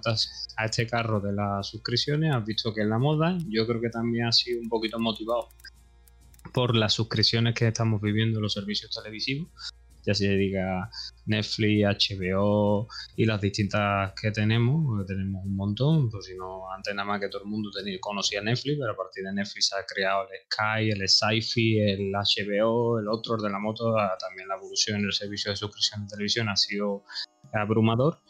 Y lo mismo ha pasado con el servicio de suscripciones de videojuegos. Y hay una cosa que la gente no entiende de los servicios de suscripciones de videojuegos y que se quejan mucho la gente de es que esos son juegos mediocres, es que ahí no hay juegos de calidad, es que un servicio de suscripción se tiene que retroalimentar con muchísimos videojuegos. Y entre ellos, que nosotros ahora vamos a tratar, están los videojuegos independientes, que yo creo que el servicio de suscripción le viene tremendamente bien a las compañías independientes. Pero bueno, eso ahora no me voy a adelantar, ahora lo trataremos la gente está confundida y se piensa que en un servicio de suscripción, que es que los juegos no son, no son tuyos, evidentemente no son tuyos, que no es que ahí no hay juego, es insostenible para un juego de AAA, es que no sé qué, es que tú los servicios, a ver cómo te explico yo, tú no puedes estar metiendo ahí nada más que juegos que tengan un coste para la compañía de 200, 300 millones de dólares, porque entonces sí es inviable. Tú ahí en ese servicio tienes que meter toda clase de, de juego para todo tipo de jugadores. Porque tú en un servicio de suscripción tienes que tener juegos de plan familiar, juegos deportivos, juegos de plataforma, juegos de todo, para tú mm. acaparar el mayor número target posible de los jugadores. Tú no te puedes centrar solo en hacer juegos AAA y de aventuras de single player porque a lo mejor eso no le gusta a todo el mundo. A lo mejor lo que a mí me gusta, a mí me gusta el God of War, me encanta, pero a mi mujer le encanta el Candy Crush fíjate tú qué variedad tan grande, ¿no? O el profesor Leito. Entonces los servicios de suscripciones se tienen que retroalimentar metiendo continuamente videojuegos, que es lo que estamos viviendo, y videojuegos de distintos géneros. Sí, de hay, un problema, perdón, habla tú ya, a ver. Dale, dale, tranquilo. ¿Yo? Vale, perdón. Vale, vale, perdón. No, comentaba lo que, referente a lo que comenta mi compi Poy. Eh, es que hay un problema también con esto de los servicios, que es eso. Hay gente que cree que esto llega para quedarse y esto es una opción más. O sea, es, eh, es simplemente, o sea, esto es más posibilidades. Otro problema que tiene muchos usuarios es que cree que yo soy el único que juego y los demás no tienen que disfrutar. Vamos a ver, vamos a ver. Eh, eh, estos servicios llegan para expandirse y para atraer a muchos más jugadores. De hecho, en la pandemia ha habido mucha gente que se ha comprado una Nintendo Switch o que ha encontrado en el móvil eh, opciones de juego que no entendía, de, que lo divertido que era jugar. De hecho, también hace poco, ¿no? Vi a un señor también muy mayor, con setenta y pico de años, que empezó jugando con su nieto y ha terminado él comprándose una consola y jugando, o sea, videojuegos. Entonces hay mucha gente que, o sea, la palabra gamer os la borréis ya. Que ya de hecho, nosotros nunca hemos sido muy de la palabra gamer porque no hemos creído en ella. Porque gamer es como que tengo que tener un super PC tocho, tengo que jugar cierto tipo de juego, porque jugar con mando eh, no eres eh, gamer, porque. Venga, tío. Jugar en el móvil es igual de gamer y jugar a Candy Crush es igual de gamer que jugar a echarle, yo qué sé, miles de horas a Rush o al que te dé la gana. Porque es así, o sea, eh, lo importante es jugar. Y eso las grandes compañías, o al menos Microsoft, Sony también se está dando cuenta y muchas compañías se están dando cuenta. Y por eso pues llevan mucha variedad de juegos y mucho tipo de títulos y dar muchas facilidades para llegar cuanto antes al usuario. También otra cuestión rápida, que por eso me levanté antes y lo, he cogido, también mucha gente dice, es que esto deja, mm, también deja de vender juegos. Pues eso yo no estoy en ello y es que al contrario, hace que compres más juegos. ¿Por qué? Porque no todos los juegos se mantienen constantemente. De hecho, esto conté una historieta de este título, ¿vale? Que es el Shadow of ¿vale? Y este juego lo tengo en italiano, además, que es gracioso. Yo no compro físico y os voy a contar un poco, o sea, italiano es castellano, pero os voy a contar un poco la anécdota del juego. En este juego es una colaboración de Suda51 y Shinji Mikami para Electronic Arts, ¿vale? De, de, hace muchos años, hace unos 10, 11 años ya. Eh, 10 años, miento, en el cual, bueno, el juego se metió por medio del servicio de EA Play, se metió en, Game Pass, ¿y qué pasó? Bueno, pues pasó de repente que la licencia, bueno, primero dijeron que iban a quitar el juego y dije yo, bueno, no pasa nada, me lo compro en digital. Entonces, pues al final, o sea, yo me lo iba a comprar en digital, este juego. Al final, bueno, lo que pasó fue que la licencia caducó y no se podía vender ni en digital y tuve que comprarlo en físico, ¿vale? Lo encontré y lo pude comprar en físico para terminarme el juego porque a mí me quedaban simplemente tres horas para acabar el juego. Me refiero, al final te venden el juego. Tengo también amigos también, Carlos, un amigo nuestro, Carlos Pues le pasó algo parecido con Prey, ¿vale? Se compró Prey porque decían que iban a quitar te metes, te pones a probarlo, ostras, pero este juego está guapísimo. Tienes un 20% por comprarlo dentro del servicio, que eso también es muy interesante, y terminas comprándolo también. O sea, que al mm. final estos servicios también es importante, venden juegos, o sea, y te hacen conocer muchos juegos, muchas joyas. Sí, de hecho, yo hace poco que vi en descuento el Blazing Chrome, yo lo pasé por el Game Pass, pero yo dije, o sea, me gustó tantísimo, ya no está en Game Pass, que lo compro porque quiero volverlo a jugar en algún momento, ya sea streameándolo por fuera. Y lo compré porque ya lo había jugado. Así, tal vez, posiblemente, uno de los que voy a hablar ahorita no ha salido del Game Pass. Pero es un juego que apenas deje de estar ahí, yo lo voy a comprar y lo voy a volver a jugar porque me gustó mucho. Entonces, pasemos a la siguiente parte del tema que es. ¿Cuáles son las plataformas de suscripción más conocidas? Y aquí le doy la palabra a Maxi porque él se las maneja al dedillo. Así que contanos cuáles conoces. En el aspecto te refieres que ofrezcan streaming y, servicios, ¿te refieres? En, este aspecto, sí, bueno, repasándolas un poco todas y para que la gente las conozca un poco, bueno, el Game Pass ya lo conocemos todo el mundo. Eh, el PS Now, bueno, pues, bueno, Game Pass es un servicio que realmente de momento, ojalá llegue esa parte de Scloud y se fusione, que entonces será una locura, ¿vale? Porque yo creo que eso llegará ¿Qué significa eso? Significa que Game Pass ahora mismo la única manera de jugar Game Pass, lo puedes hacer en consola, puedes hacer PC, pero hay que descargar el juego para jugarlo. A mí me encantaría, imagínate, vosotros dos, que sois dos devoradores de indie, que os permitan directamente, porque una de las cosas que me da mucho coraje con el Red War es que tengo que instalar los juegos. Pues imaginaros que os permita simplemente, como en el PS que ahora lo comentaremos, de pinchar, clicar, play y empezar a probar juegos. O sea, sería una auténtica locura, ¿no? De, solamente clic y empiezo a jugar corriendo. No tengo que esperar a instalarlo, sobre todo con ciertas conexiones, ¿no? Que hay que esperar muchísimo. Pues clic y a jugar. Creo que eso sería genial porque podríamos probar todavía más juegos, más contenido y, me parece que sería pues súper interesante. Eh, llegará con Scloud seguramente. Scloud es un servicio que si pagas el Ultimate, pues de momento te permite jugarlo en, Android. Pronto puede ser que llegue a través de navegador, puede que llegue a iOS, a, Apple.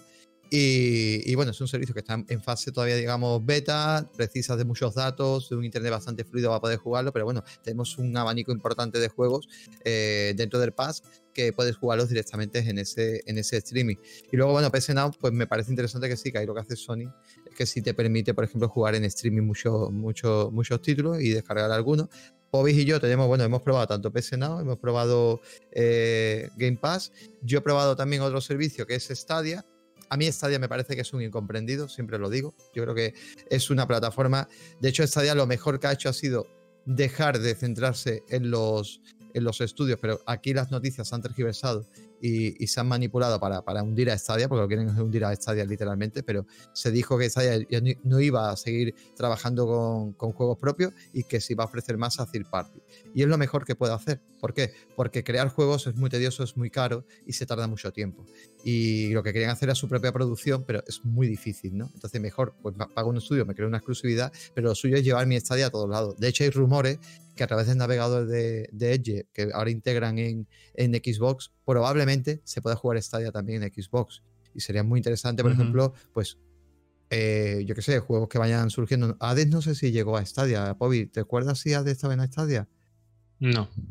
No, de momento no, no. Pero bueno, o por ejemplo, mira, una cosa que pasó hace poco, siendo premium de Stadia, el Little Nightmare 2 podía jugarlo dentro del servicio. O sea, pues sería súper interesante, ¿no? Entonces, esta vez me parece que sobre todo esa persona que incluso no tenga que tener consola, no tenga que tener un buen ordenador, directamente con una conexión a internet y cualquier mando Bluetooth puede jugar perfectamente o en Android puede jugar perfectamente y eso me parece muy brutal y creo que se está desechando porque hay gente que va a eso con la medallita de gamer y entonces como que lo desecha ¿no? por, por, esa, por esa parte y luego GeForce Now yo lo probé hace poquito y hay una cosa que no me gusta de GeForce Now. Creo que es mejor Stadia, fíjate tú lo que te digo, que GeForce Now en una cosa, ¿vale? A ver, Stadia es una tienda. Es verdad que Stadia tienes que compartir el juego para poderlo jugar. Stadia también, dentro si pagas esos 10 euros o dólares eh, mensuales, te beneficias de una pequeña biblioteca que todavía tienes que mejorar bastante de ciertos juegos para jugar mm, gratuitos, bueno, vamos a decir, dentro del servicio.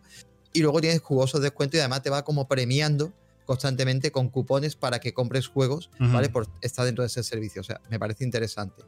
Eh, pero todos los juegos los tienes en castellano o en español, etc. G4 Now tiene un fallo muy gordo. O sea, tú en G4 Now lo que hace realmente es vincular tu biblioteca de Steam en este caso y puedes jugar tus juegos de Steam. Hay una compatibilidad brutal en juegos, hay muchísimos juegos, constantemente intentan meter nuevos juegos. De hecho, Hades eh, tampoco está.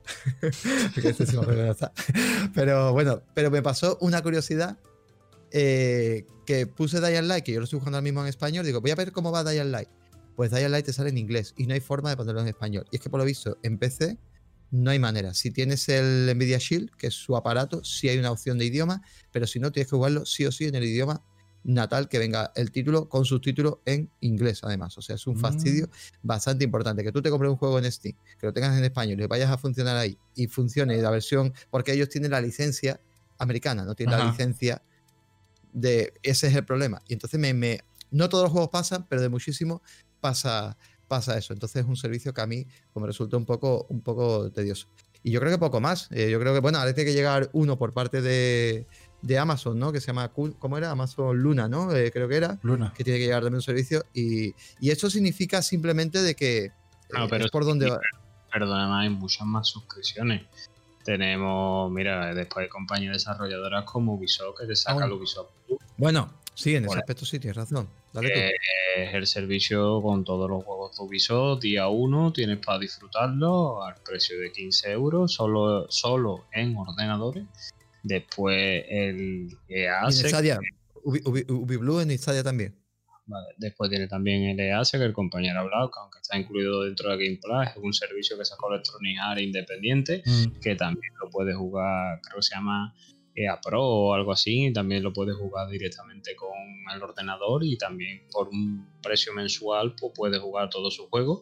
Y hay uno que aquí el compañero no ha tocado, que yo sí lo toqué en su día, que es que cuando compras un tipo de la manzanita de Apple, Apple te regala tan suscripciones a su servicio, no te regala, en mi caso fue a la adquisición del iPhone 11, me regalaron un año de Apple TV y me regalaron tres meses de Apple Arcade, que es el primer servicio de suscripciones de juegos móviles. Ahí te aproximadamente vienen incluidos unos 100 juegos que suelen ser todos de corte independiente, pero ahí he jugado yo juegazos del tipo de Rayman Mini, que es juegos de Rayman que todo el mundo conoceréis por Rayman Origin o por Rayman Legend, eh, al, al estilo del Mario Run, es decir, el personaje Rayman va todo el rato en la pantalla corriendo solo y lo único que nosotros tenemos que hacer con la pantalla táctil del, móvil en cuestión es darle el botón para hacer salto apropiado y conseguir pues las luciérnagas doradas y los saltos en esta plataforma.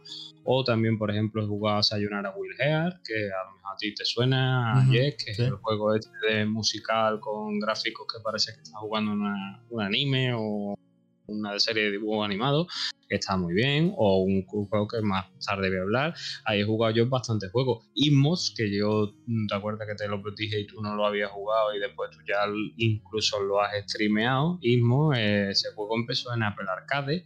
Ahora, por ejemplo, tenemos que ha presentado el señor que estaba antes en los Final Fantasy, que va a ser Fantasia, y el Fantasia se estrena en Apple Arcade. O sea, haciendo muchos juegos Apple Arcade, está innovando. Apple Arcade ha sido la primera en crear un servicio de videojuegos para dispositivos móviles y la verdad que hay bastantes juegos, siempre son todos juegos ya como te he dicho, de corte independiente y de una duración no muy larga, suelen durar unas 3 o 4 horas, porque si eso sí, sí lo sufrí yo cuando probé este servicio y es que el móvil tiene dos problemas. Uno, se come la batería como un condenado y dos, se calienta un montón. Sí, sí, sí. Y eso pasa con cualquier juego medianamente potente en gráficos para los móviles. No es porque esté la aplicación del Apple Arcade, porque yo tengo en el celular bastantes juegos y casi siempre ya el celular se siente súper caliente, de hecho. Eh, lo otro que les quiero preguntar, ya Povich más o menos acaba de decirnos con el Apple Arcade. ¿Cuáles son las que ustedes utilizan? En mi caso, yo solamente uso Game Pass y no es como que lo pago todos los meses. Yo un día se estaba hablando con Povich porque eh, subió a 10 dólares, que tampoco es como que está pegado al techo, pero sí, a veces yo digo, pucha, 10 dólares, si le sumo dos, eh, pago el Humble Monthly y tengo 12 juegos para mí y no son una suscripción. Pero así, de este estilo, es el único que pago. En su momento llegué a pagar el de EA para jugar uno que otro jueguillo por ahí, algún Need for Speed y alguno que otro. Pero ya no más. No sé ustedes cuáles son los que pagan. Yo la verdad que me, me, cuelo con todo lo que pago. Si te digo lo que pago de streaming entre, entre cines, series y lo que pago ahora de, videojuegos, eh, eh, ahí tengo un problema de diógenes digital importante. Pero bueno, eh, yo, bueno, en mi caso comparto cuenta con otro compañero, bueno, con Pobi comparto en PlayStation y actualmente no sé si seguimos, bueno, tenemos el PC Now, ¿vale? Que lo he tocado muy poco, debería haberlo... Hasta mayo, lo conseguimos con una oferta que el año pasado, para darle un poquito de bola, Sony sacó una oferta del servicio en versión anual y bajó el año a la mitad de precio, lo puso a 40 euros eh, y nosotros pues pillamos un año y se nos caduca en mayo. Ahora actualmente también han sacado una oferta que está el mes a 4,99 cuando suele ser casi 9 euros creo el mes del presionado. Sí, sí una cosa... Lo compartimos y lo tenemos hasta hasta mayo, que es otra cosa que nos hemos dicho, como las consolas tú puedes compartir cuenta con un amigo tus servicios de suscripciones, igualmente no hace falta que los dos estén suscritos, con que se suscriba uno lo comparten las dos cuentas, con lo cual te sale mm. todavía un poco más barato. Sí. Mm. Sí, sí, la verdad es que. Y, bueno, eso, pues tenemos el PS He tocado, bueno, mm, la verdad que me PS bueno, lo, lo, pillamos y he tocado algún que otro juego. Debería jugar más y sobre todo ha mejorado muchísimo. Ahora mismo PS está bastante interesante. Si tienes PlayStation, la verdad lo recomendamos. Y luego, bueno, a mí Game Pass no me ha faltado desde el primer día, lo, he pagado. Estoy a media con otro, con otro colega. Y, y, ahí actualmente estaba a media con otro colega porque ahora con las promociones que ha habido últimas yo tengo Game Pass creo que hasta... Pues tengo que mirarlo, pero no sé si hasta no sé si el verano de este o el verano que viene, porque pagué como dos años y pico, creo que el máximo te deja son tres años, por oferta fui acumulando, cada vez que hay seis meses de esto de promoción, tengo el Ultimate, porque tengo juntada con el, con el Gol, y Game Pass no me puede faltar, o sea, yo Game Pass es uno de los servicios, mi consola preferente es en este caso Xbox, y no me puede faltar, porque, y más con lo que están haciendo ahora mismo, es una locura, de hecho, hoy estaba escuchando gente en Twitter que se quería, incluso tener Play 5, comprarse al menos con mínimo una, una serie S, porque es que de verdad no tener Game Pass como no tener en día, yo qué sé, Netflix o no tener algún servicio de estos potente, porque es que es una barbaridad lo que están haciendo esta gente, ¿no? Y luego Stadia lo probé, pero, pero lo quité porque no es para mí, porque, claro, la persona que tenga PC, la persona que tenga consolas, etcétera, creo que no es el usuario de Stadia. Stadia es más enfocada, lo, tuve para probarlo, pagué un mes, tuve un mes gratis, luego pagué otro mes, pero simplemente, ya te digo, no es para mí, no sé, bueno, estuve probando un juego que, que voy a comentar ahora, tiene algún, alguna exclusividad, Pero ya te digo, a no ser que eh, no tengas consola, no tengas sitio donde jugar, o tu PC no sea muy bueno y quieras jugar, pues creo que Stadia es más para ese tipo de enfoque de público o ciertos juegos exclusivos que quieras jugar, pero, pero Stadia para mí no doy. Y luego creo que poco más, porque los live de Nintendo no lo pago tampoco, o sea, no me beneficio actualmente porque tampoco juego mucho online y creo que poco más. Ahora mismo pues son los dos, los dos servicios que, que tengo. ¿Y Pobi? Pues yo, aparte de PlayStation No, que comparto con el amigo aquí, con Pima, eh, estuve suscrito a Apple Arcade eh, durante seis meses. Ahora mismo actualmente no lo tengo, que es otra cosa que no hemos comentado y buena de esos servicios de suscripciones es que no te obligan a que estés un tiempo mínimo. Sí, sí, sí. Puedes un mes nada más y escribirte y, y quitarte cuando tú realmente te dé la gana. Mm. Y también tengo que que como he dicho, yo tuve desde día uno y eso es algo que no pienso quitar. Y aparte a ti a tus oyentes quería comentarte una cosa, si me lo permite. Tú sabes que tú te puedes conseguir Game Pass gratis, ¿no? No. Mm, sí, tú y cualquiera. Ah, cuéntame más, cuéntame más. me interesa. Mira, eh, Microsoft sacó un sistema de puntos que se llama Microsoft Rewards, ¿vale? Microsoft Recompensa en castellano, y eso es nada más que con búsquedas en el Microsoft Edge, con el buscador Bing, haciendo encuestas, sacándote juegos, los, los gritos que te dan los juegos de Game Pass, jugando juegos distintos, haciendo una serie de tareas, tú vas consiguiendo una serie de puntos.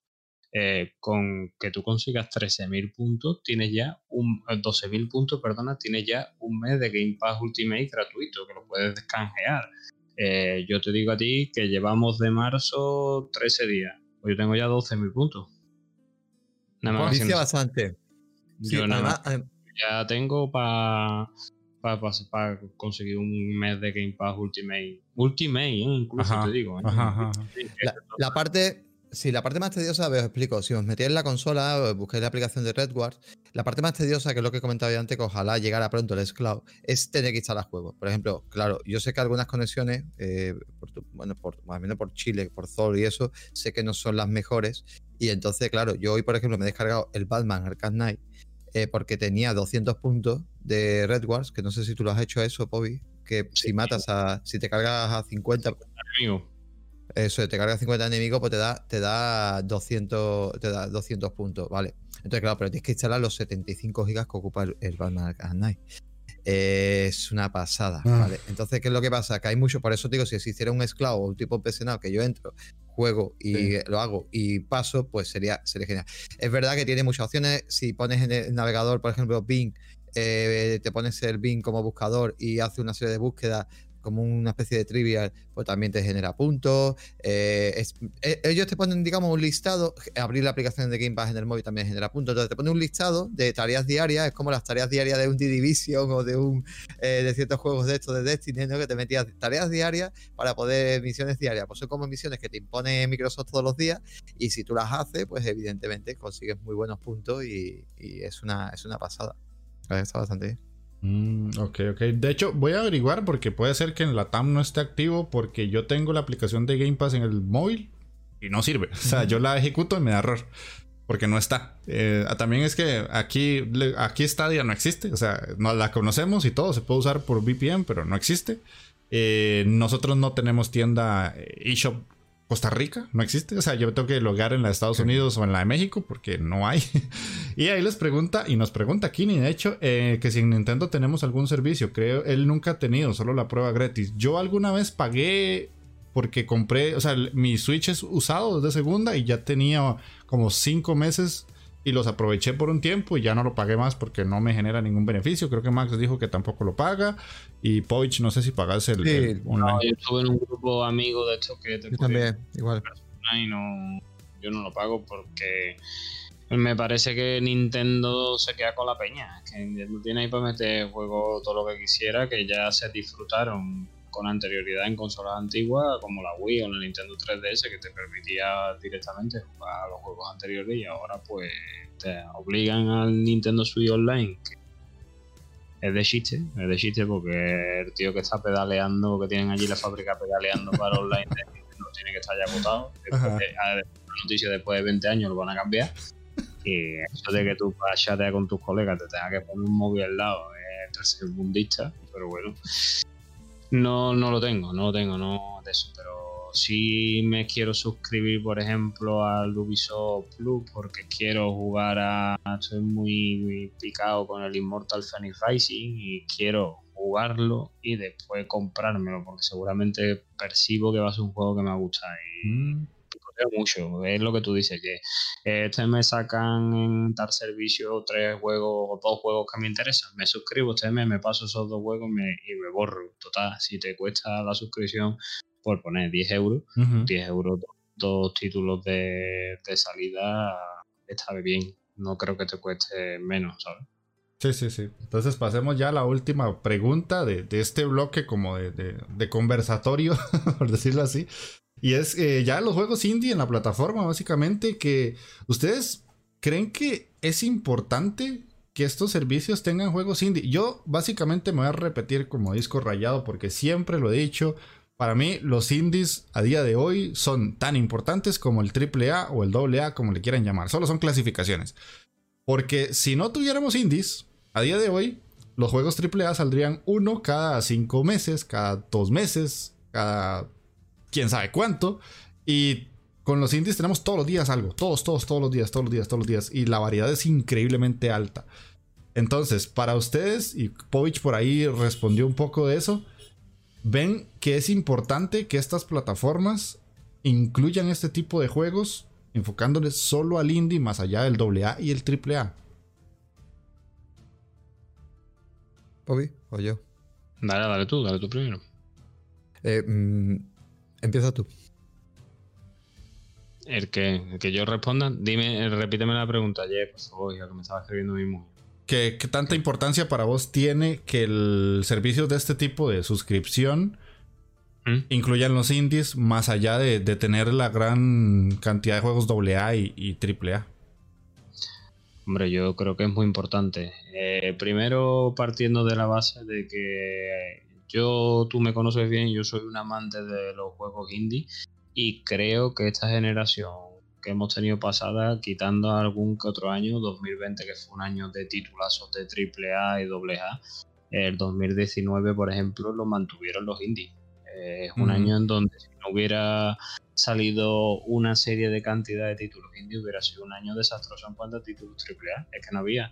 Y después, eh, ¿por qué pienso que tienen que estar en estos servicios? Porque son las compañías desarrolladoras que apegan, que te sacan unas propuestas que se salen dentro de lo que es la lógica y cada vez más y más y más jugones que no tocaban un indie ni con un palo se están atreviendo a jugar estas cosas, estas series de propuestas porque ven que son divertidas. A lo mejor manejar un topo como yo te vi el otro día en el Smile Mode ese pues lo ven gracioso. O manejar a un ganso que se dedica a putear vecindario. O manejar un círculo que se traga todo lo que ve a su paso, como en el Donut en el Donut County. No recuerdo. County. O yo qué sé, o manejar a un tío que va en un carrito de compra con una vez al lado y vas haciendo una carrera por los distintos supermercados. Son propuestas divertidas y en ese sentido no pueden competir los juegos AAA. ¿Por qué no pueden competir un juego AAA? Porque tienen una serie de inversores y un presupuesto.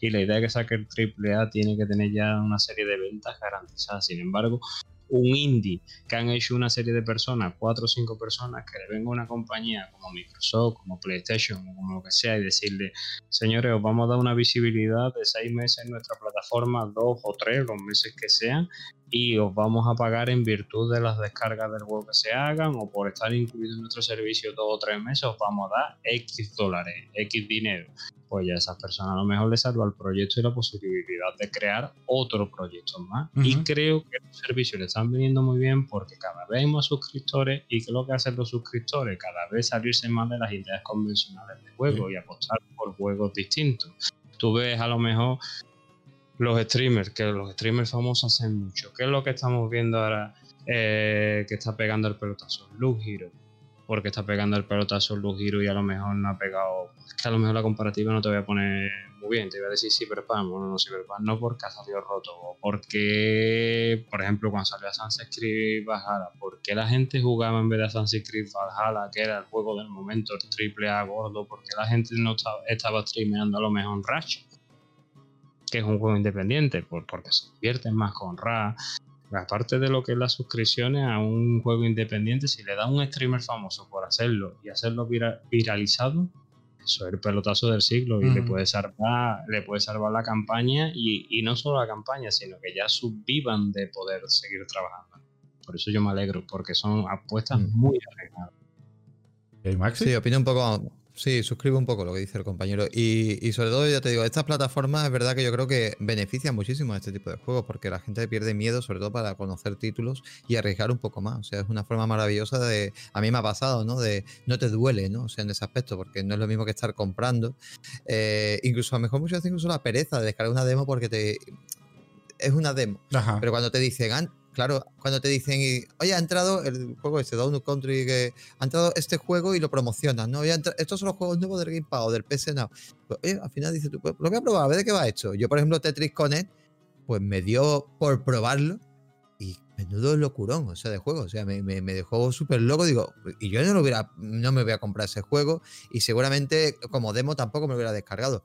Pero, oye, lo vi ahí, lo vi llamando mucho la atención, lo puse y, disfruté un montón. Y hay muchos juegos, yo creo que, eso, que la gente pues, creo que ha conocido mucho más indie gracias a este tipo de servicio, le ha perdido el miedo y eso también ha beneficiado pues a otros juegos como comentaba por ejemplo Kini, ¿no? Que Cyber Shadow, por ejemplo, que, lo está jugando gente, Blasphemous, eh, Hades, por ejemplo, ¿no? Que ha sido también un juego pues que ha llegado y, hay que comprarlo porque Hades no, no, es, no, está gratuito ningún servicio, pero quizá la gente ha perdido ese miedo, ¿no? Ha llegado, o un Celeste, ¿no? En su momento y ha perdido un poco más ese miedo de, decir, pues voy a comprar eso y voy a probar eso. También decir que los juegos indie referente a los AAA también ya que comentáis, creo que también ofrece. El AAA, digamos, tiene que arriesgar dentro de lo que cabe, a no ser que seas un Kojima, con eso de Stranding.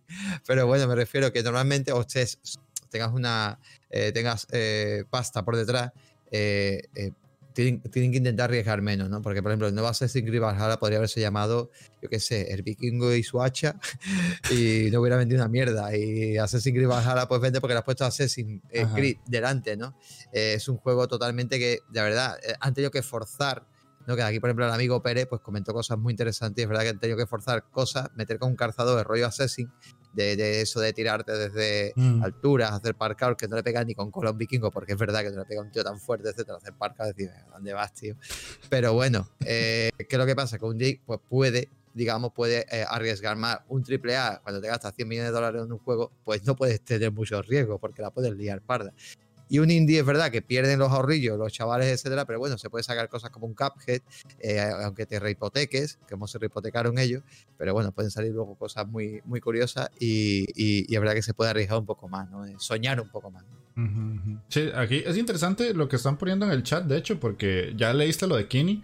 Kaira ahí ponía que ella utiliza este tipo de suscripciones como las nuevas demo, entre comillas, pero que no son demos, que más o menos lo que estabas diciendo, que puedes probar el juego completo, o por lo menos lo descargas completo. Jugas una hora, si te enganchas, seguís. Cosa que me pasó a mí hace poco, yo, porque lo pusieron en el Game Pass, el Code Vein, lo probé, no me gustó, nada más lo quité y vamos a otro. Y tal vez en otro momento tuve que pagar 20 dólares por ese juego y ya lo tengo ahí, ya gasté los 20 dólares, pero por el Game Pass y que ahorita yo estoy terminando una suscripción de tres meses por un dólar, que para mí es... O sea, Code Vein me costó un dólar darme cuenta que no me iba a gustar. Y para la gente que juega triple A y brinca al indie, le cuesta 5 euros, 10 euros probar juegos que, como dice eh, Tito, probó el, el, Children of Morta y fue como que, ¿y esto qué es? Y es un juegazo y no sé qué. Y ya pues se va perdiendo. Vos dijiste miedo, pero yo siento que la, palabra que más me calza ahí es desconfianza, porque mucha gente está como muy acostumbrada a jugar Resident Evil, a jugar Call of Duty, a jugar los AAA grandes, porque saben que van a la segura con lo que las grandes empresas venden como el juegazo, el AAA, el, el pagas 60 dólares y tenés graficazos para ver en tu Super Tele 4K. Y los juegos menores, hay gente que a veces le duele un poquito y dice, pucha, es que ya pagué 60 por el nuevo Resident Evil y ahora va a tener que gastar 20 por el Hades, que no sé quién es, no sé quién lo hizo, que tal vez si lo tienen por medio de un servicio de suscripción que pagan solo 10 dólares, que a veces ni se acuerda la gente que lo pagó, porque me ha tocado gente que pasa el mes y les cobran y... Ah, sí, sí, ahí lo tengo, pero es que casi no lo uso, pero lo siguen pagando porque, porque sí. Y cuando un día que están aburridos un domingo en la tarde, llegan y dicen, ¿qué es esto de Children of Morta? Como, como le pasó a Tito. Y se dan cuenta que es un juegazo. Y para mí, yo siento que de aquí a unos 5 años, muchos indies van a apuntar a estar en esos servicios.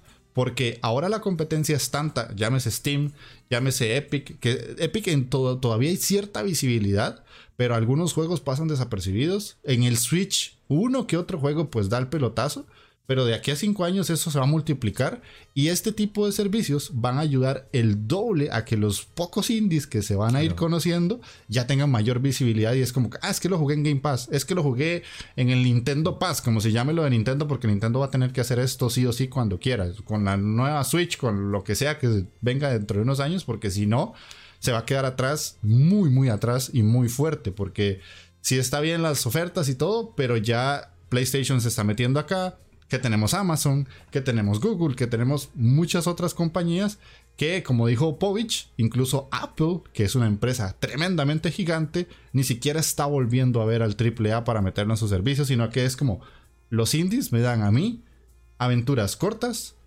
que la gente las digiere bien y que para un dispositivo móvil son perfectas y que les puedes pegar un mando de Xbox de Play 4 por Bluetooth y vámonos, funciona. Es que ese es el punto que lo ligo a lo que decías vos, Maxi. Es rápido, es eh, plug and play.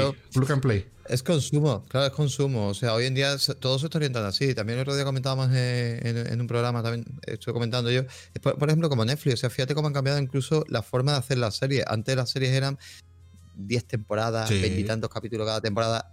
Eh, hoy en día tenemos tanto entretenimiento, tanto que consumir, que es Netflix una temporada, 10 capítulos, una temporada, 10 capítulos, dos temporadas, eh, máximo tres temporadas. No creo que de una serie te vayas a ver más de cuatro temporadas porque es muy raro. Otra cosa, otra cosa. Y en los videojuegos es verdad que se está incluso, incluso se está planteando los AAA. De hecho, Medium, por ejemplo, de Medium, es un título que dentro de Xbox me parece una duración perfecta. No nos dura nadie del bolsillo, dura sus ocho horitas. Eh, puedes llamarlo AA, ¿vale? En ese aspecto, porque tampoco es un indie, es un juego que lleva un presupuesto importante. Y oye, es una forma de consumo rápido y eso creo que engancha mucho más a la gente. Por eso te digo que llegar a un indie y que llegue directamente 5, 6, 7 horas o 10 horas. Y en ese formato es una forma de consumo, también es una forma de dar a conocer a mucha gente. Ahora me estaba acordando, por ejemplo, de Guillermo, ¿no? Con su juego Runner Hero. Runner Hero es una pena porque es un juego que ha vendido irrisorio, se ha vendido muy poco, ¿vale? Porque es un juego muy de nicho, irrisorio. Si ese juego llega a Game Pass o llega a PS Now, etcétera, verás cómo ese juego lo toca un montón de gente y hay mucha gente que lo sorprende, se pica. Y bueno, si ese juego ya lo ponen en plan, si lo mismo Ibai con sus 70.000 seguidores ahora mismo que están viéndolo en directo, te, lo metieron, ese juego llega, lo toca con Ibai y se empieza a picar con gente porque ese juego es súper difícil, con su muera, no sé si tú lo has llegado a tocar, pero es súper difícil, puñetero. Eh, eso puede ser un locurón y se, y se descubre pues, por ese tipo de formatos. ya te digo, yo creo que es un formato que, que viene muy bien porque el indie, como tú bien sabes, solo se conocía porque a un medio le dé la gana de hablar de él y se acabó. Exacto.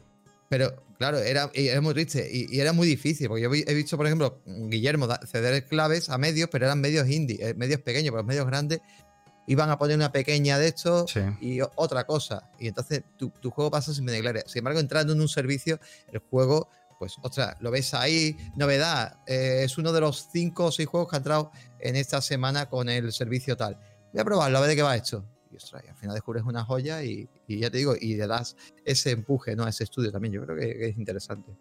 Yo me gustaría, Jess, comentar una cosita, ¿vale? Porque estamos hablando que, a los indies le vienen muy bien los servicios por su visibilidad, ¿no? Y porque se dan a conocer.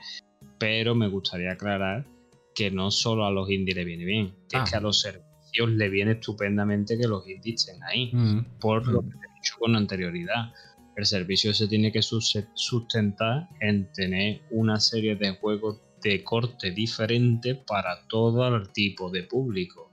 Y más cortes diferentes que lo que te puede ofrecer los indies, dudo yo que te lo ofrezcan cualquier juego AAA, porque mm. ahí te puedes encontrar de todo, te puedes encontrar Metroidvania, plataformas, pero además dentro de Metroidvania, Metroidvania con mucha variedad, plataformas con mucha variedad, Rowling con mucha variedad, entonces el servicio se está beneficiando también muchísimo de tener a indie, porque son juegos que acrecentan su catálogo, porque es que esto ya está llegando a un momento en que yo recuerdo cuando yo te he comentado que yo tuve Game Pass de primera hora, eh, yo creo que tenía 50 juegos, no tenía más, y Game Pass a día de hoy va ya por 300 algo de juego, 300 y pico por ahí, que sean aún 700 juegos. Ya no es solo eh, la gente mide la calidad de un servicio también con la cantidad. Parece ser que contra más cantidad de juegos haya, mejor es el servicio. Yo no lo considero así, pero bueno, se ve que los servicios tienen que meter aparte de que quitan, pero si vemos casi todos los meses meten más juegos de los que realmente salen. Y el número va creciendo, creciendo, creciendo, creciendo, creciendo. Y estos indies pues le dan esa variedad que tienen que tener estos servicios en el catálogo, así que el beneficio es mutuo. Por una parte estos servicios le dan un target de jugadores que Game Pass a día de hoy lo tienen 18 millones de personas, pues mm. son 18 millones de posibles consumidores de tu juego indie y por otra parte el juego indie le da al servicio pues amplitud de catálogo y amplitud de disparidad del servicio de juego, vamos. Sí, sí, no, totalmente. También, también eh, aportando y, y, que sean, lo que he dicho yo antes, muchos de esos juegos ayudan muchísimo que sean cortos porque el usuario es otra cosa. O sea, Pobi es un gran devorador de eso y es eh, un juego, tres horas, cuatro horas, otro juego. Entonces, eh, lo que quiere eh, estos servicios es que te mantengas ahí. De hecho, Sony ahora está aprendiendo un poco la técnica y lo que quiere es que tú te mantengas ahí. Y otra cosa, otra cosa, consumo rápido.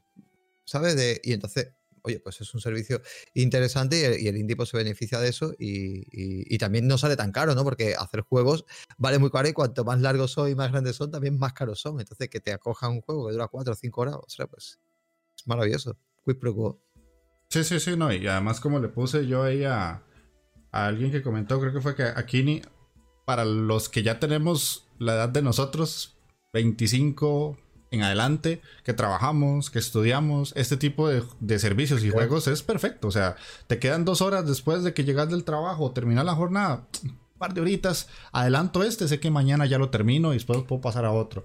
Mientras que si estás con, digamos, yo que quiero jugar el Persona 5, que lo compré, yo sé que hasta que llegue Semana Santa, yo no voy a poder jugar Persona 5 porque no tengo ahorita 100 horas. Pero eh, yo puedo agarrar cualquier juego indie o cualquier juego del servicio de, Game Pass, lo pruebo, si me gusta, lo continúo y si no, pues simplemente desinstalo instalo otro. Así que Vamos a pasar ya a la última, última, última parte. Para los que están ahí en el chat, eh, agradezco mucho la, media de espectadores que ha estado bastante buena. Se les agradece montones. Y ahora viene la parte difícil para todos ustedes que están ahí en el chat, porque viene la tarea que les vamos a dejar, básicamente, porque vamos a pasar a enseñarles jueguitos. Porque ustedes saben que en la Inditeca siempre hay que dejarles los dientes largos para que sufra la billetera. Vamos a pasar con Povich para que nos comente cuál es ese primer juego que nos trae. Nada más déjame cambiar un momentito de escena y poner el YouTube. Porque vamos a nombrarles tres juegos yo, tres juegos Povich y uno Maxi porque eh, hay que meterlo al mundo India Maxi. Hay que, hay que hacer algo con él. hay que meterlo en un cuarto ahí cerrado y ponerle la Inditeca. O sea, yo le, yo le paso mi librería a Maxi, pero solo Indies va a jugar usted. Sí, sí. Eh, le, va, alguno. le va a explotar la cabeza. Eh, eh, no, no, me, estoy poniendo como tarea, de verdad. últimamente no tengo prácticamente tiempo para podcast ni nada. Y es verdad que estoy viendo pues algunas cositas que pones sobre todo tú en YouTube. El otro día también la colaboración con Zol muy interesante. Y me voy aprendiendo cositas, Y es verdad, hombre, que he tocado indies. Lo que pasa es que, claro, lo he tocado tan poquito tiempo que tampoco puedo profundizar ni, ni hablar. Pero bueno, he tocado una, una serie de títulos que, ah, me está acordando ahora mismo, me está viendo Hollow Knight, por ejemplo. Hollow Knight, por ejemplo, de, en su le metí mucha de eso. El, que comentaste tú que se parecía un poco caje, que lo compré. Que era así como de aviones, ¿no? Eh, también, o sea, que, he ido dándole paso, que al final no, no, no profundizo y no puedo contar eh, gran cosa. Al final me lío con los juegos largos estos AAA, el hype me puede y muy mal, muy mal. Por eso tengo que cambiar mi forma, mi forma de jugar. Hay que bajarse el tren del hype. totalmente. Este, eh, ahí pregunta Kaira, solo juegos de suscripción. En efecto, Kaira, este va a ser una recomendación especial porque van a ser todos juegos que se pueden jugar en suscripciones. Obviamente se pueden comprar por fuera, pero la idea es sacarlos desde ahí. Sí, sí, todo lo que vamos a traer son juegos de suscripciones. Si quieres empiezo por el primero. Oye, ¿me da tu permiso? Dale, dale, ya puedes iniciar. Venga, pues el primer juego que vamos a traer es un juego que yo disfruté en Apple Arcade, que aunque creo que también lo puede estar, me suena que en Game Pass creo que puede estar, ¿eh? Es Shantae and the Seven Sirens. Mm. Eh, para los que no conozcáis este que yo creo que eso es imposible porque este juego, o sea, esta IP ya tiene bastante tiempo, de la empresa desarrolladora White Forward. Shantae es una bailarina oriental, ¿no? Una bruja que como poder, bueno, el juego es un plataforma muy bonito estéticamente, como podéis ver en el vídeo que el compañero Jess está poniendo. Y es una bailarina oriental que es una bruja que como mecánica jugable bastante interesante, nosotros atacamos con nuestra larga cabellera. Es, nuestro, es nuestra arma, es nuestro pelo. Pero aparte, esta muchacha, para poder avanzar por las plataformas y los distintos puzzles que se nos van poniendo, tiene la habilidad de convertirse en diferentes animales eh, para ir avanzando. Podemos ver, pues, convirtiéndose, si no recuerdo mal, o no sé si en este Seven Siren o en otros juegos anteriores, se puede convertir en un elefante que destroza partes de la plataforma, en una rata para pasar por algunos sitios que son muy pequeñitos, eh, se puede convertir en una sirena. Y bueno, en este Seven Siren pues un poquito de la historia, si quieres te comento, es que ella acude a un festival de, brujas en donde están las siete, digamos, brujas a acudir y cuando llegan al festival pues comprueban que, que no hay nadie, que acá ha pasado. Y nada, pues que una bruja mala pues se ha llevado todo y tiene que ir persiguiendo a sus amigas, que son todas estas que estamos viendo aquí en la pantalla, y, y nada, y desarrollar lo que es la historia y pelear contra el enemigo final. Un juego bastante, bastante llamativo, que tiene sus coleccionables, un plataforma que a mí siempre me ha gustado mucho, Shantae, yo me he jugado ya varios y que eh, os recomiendo la verdad porque es un gran título. Sí, yo de hecho me pasé un Shantae hace muchos años y me dijeron que me pasé el más bueno, la verdad, pero no me hizo mucha gracia. Habría que probar este, la verdad, te soy sincero, porque el que jugué en su momento no fue que yo dije, ah, qué malo, no, sino que tal vez el yo de ese momento, o sea, el Jeff de ese entonces no lo apreció de la manera que mucha gente lo ha apreciado, pero sí sé que hay muchas personas que le tienen mucho cariño a los Shantae. Pero ahí se los dejamos para aquellos que no los conocieran o que tal vez quieran probarlo para que este, lo puedan ver en las diferentes plataformas, como dijo Povich. Les voy a mencionar uno que es bastante viejito, pero sé que está en Game Pass.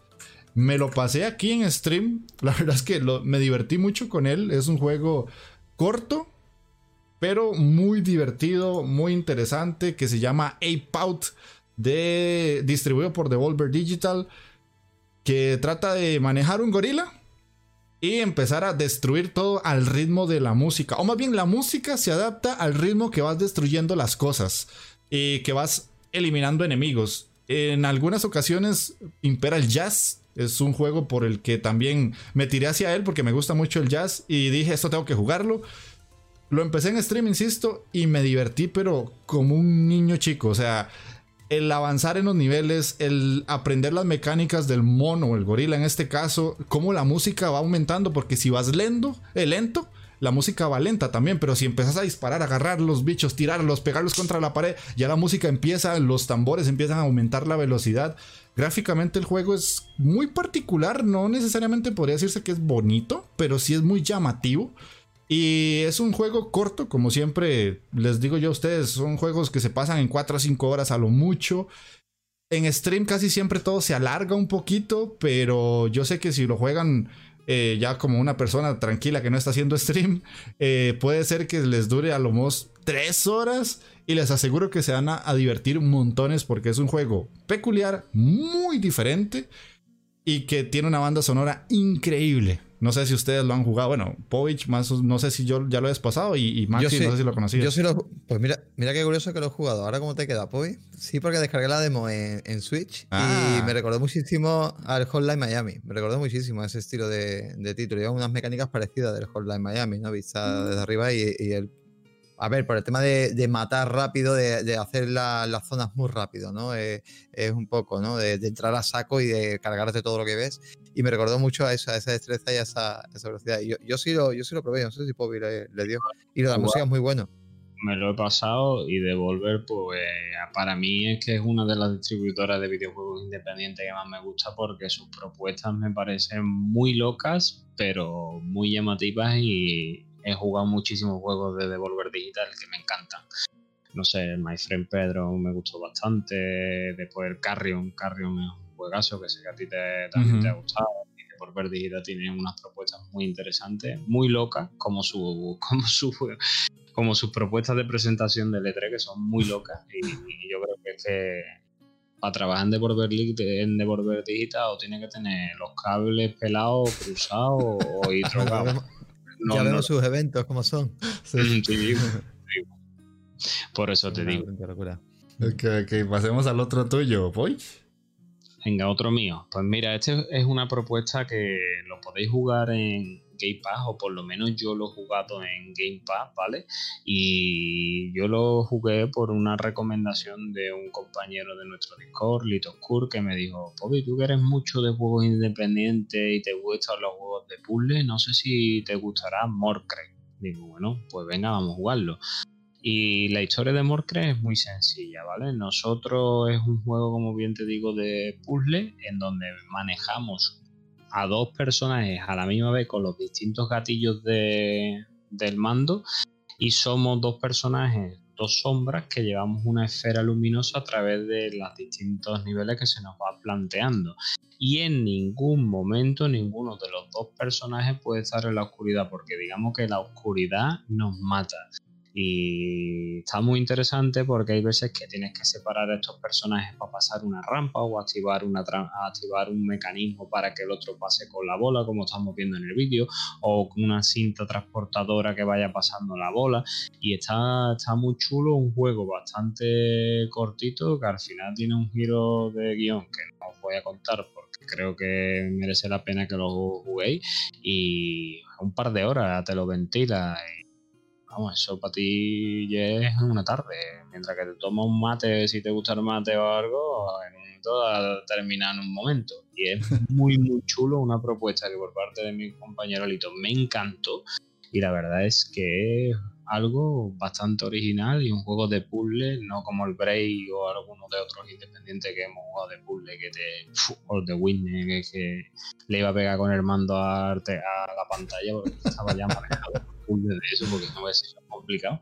Este vas a morir porque vas a morir, inevitablemente vas a morir, pero es un juego que se pasa bastante bien y que no te conlleva ningún reto imposible, que todo se puede hacer de una manera más o menos fácil. Ok, ok. Está bien. Yo, el otro que les voy a mostrar eh, es uno que, pues, puede ser que mucha gente conozca, también está en Game Pass, o de momento está en Game Pass, y yo lo jugué porque estaba ahí. Porque de otra forma no lo podía comprar porque está un poco caro en Steam, que es Touhou Luna Nights, que es un juego tremendamente bonito, pixel art, eh, de una franquicia ya bastante longeva que es Touhou. Muy anime, para los que les gustan las cosas anime básicamente, porque Solo así lo podría llegar a jugar. Es un Metroidvania bastante soft, no es muy largo. A excepción de que hagas el jefe final, que Scholz me dijo, tenés que hacer el jefe final y no lo hice y ya después lo vi en stream y pues son mínimo unas 3-4 horas más. Pero el juego base es bastante entretenido. Los jefes son complicadillos, de vez en cuando eh, vas a sufrir y te vas a morir mucho, pero tiene una mecánica muy interesante porque el personaje que nosotros utilizamos puede controlar el tiempo. Entonces, los combates no solamente es machacar botones y ya, sino que hay que ser un poquito ingenioso y entender las mecánicas y controlar muy bien el tiempo porque dependiendo de cómo manejes esa capacidad que tiene, te va a permitir avanzar en según qué situaciones y en los combates contra los jefes es totalmente crucial. Tiene una música increíble. Es uno de los pixel art más bonitos que he visto en los últimos años. Yo creo que ya llega al high beat. Para la gente que no sabe es, eh, qué es el high beat. Es pixel art, pero llevado a una escala más alta. Con una cantidad de detalles pues un poco más pulida. Que no quiere emular las cosas de antaño, sino que más bien agarra el pixel art actual, actual y lo pule. Entonces, es una joyita que está en el Game Pass que si no la han jugado, insisto, empiecenla. Tengan en cuenta que los controles van a ser un poquito complicados porque es un juego japonés y vienen mapeados de una forma distinta a la que estamos acostumbrados. Entonces ustedes tienen que entrar al menú y mapearlos a lo que los occidentales estamos acostumbrados, que normalmente es golpear con, con X o con cuadro y saltar con A, porque a veces vienen como invertidos. Pero si lo logran jugar y lo logran terminar, la satisfacción de terminar este juego es altísima, porque los dos últimos jefes son bastante complicados pero eso no quiere decir que sea impasable. No es un Dark Souls del pixel art, porque no lo es, pero sí es un juego que para los jugadores que les gustan las experiencias complicadillas, es perfecto. A mí, me, ha recordado por el mapa, no sé si lo conoces tú, y es al Momodora. Lo conozco. Que también, está en Game Pass, por la forma de ponerte el mapa. Mm. No sé si la misma compañía, pero es exactamente el mismo mapa que el, que el Momodora. Lo que pasa el Momodora sí es más pixelar, más pixelar. También complejillo el Momodora. ¿eh? También cortito, pero complejillo. Ok, ok. Sí, sí, sí, conozco el Momodora, lo tengo, pero no lo, no lo he pasado. Y pasemos al de Maxi, que nos traía uno, que en este caso, ¿cuál es? Sí, yo por curiosidad, porque como mucha gente, pues el, el tema de Stadia que comentábamos, ¿no? Es Guild, eh, no sé si te lo deletreo, bueno, si lo por ahí, vale. Jill eh, es un título que, bueno, viene de un estudio en español, que, bueno, tiene bastante experiencia, que es Tequila Works, que no sé si la gente pues conoció de Tequila Works, por ejemplo, pues dos títulos así famosos fueron primero Dying Light, que si ambos me los pasé, o sea, Dying Light eh, era un título donde tratábamos un tema de zombies, y así en juego plataformación lateral, y, luego otro Rain, ¿no? Que también fue un juego muy, muy bonito, Rime, que, que, llegó a las plataformas también de sobremesa y a PC y, un juego también muy mediterráneo y muy bonito estéticamente. Y ese Jill, pues fue una exclusividad que tuvo con, directamente con Stadia. Eh, sigue en Stadia. Eh, si pagas el servicio, o sea, los 10 eh, euros o dólares, o incluso tienes los 7 días creo que te dan de prueba, pues puedes jugar este juego porque está dentro del paquete de, de premium de ello. Y estamos hablando, bueno, pues eres una niña, si no me equivoco se llama Sally, y no, no, me lo he llegado a terminar el título, pero bueno, la verdad que lo que ofrece es muy, muy, muy vistoso, como estamos viendo. Es un juego así muy, pues bueno, pues un poco con ese toque tenebroso, pero bueno, tampoco es un juego de terror. Y realmente, bueno, es un poco de tratar los miedos, ¿no? Un poco mm. también. Eh, esta niña lo que hace eh, en su pueblo, digamos, pues es como que el pueblo se ha transformado, ¿no? Ha mostrado una especie de, mundo eh, alternativo y, donde, bueno, pues eh, vemos eso, ¿no? Pues eh, esos, esos, monstruos que salen, eso que podríamos ser un poco, pues sus miedos más, más internos. Otros juegos ya lo, lo han tratado y ella está buscando a su, a su prima, si no recuerdo mal, creo que era a su, a su prima perdida. Y empieza el juego muy gracioso porque empiezas poniendo unos carteles y llama ya la atención al principio, pues esa forma de moverse, no estás jugando en streaming totalmente, o sea, no estás jugando con una consola, si, si lo juegas, por yo empecé a jugarlo en el, ah, justamente la pantalla que estamos viendo ahora mismo en la, en la, la, eh, donde empieza ya poniendo carteles de su prima que se ha perdido y, empezamos a manejarla y dices tú, otra que curioso, Mausa es un juego que no, no, no es no andas en un mundo abierto, es un mundo, digamos, que se usa mucho la trampa, porque es como en ciertas perspectivas que va usando, o sea, no, no te deja manejarte por donde tú quieras, sino que hace un poco de juego de cámara, porque realmente te está llevando como una especie de 2D, 3D, hace unas cosillas raras a veces, ¿vale? No, no tienes toda la libertad como, como parece en el juego, o sea, trampea muy bien. Y no te deja mover cámara, por ejemplo.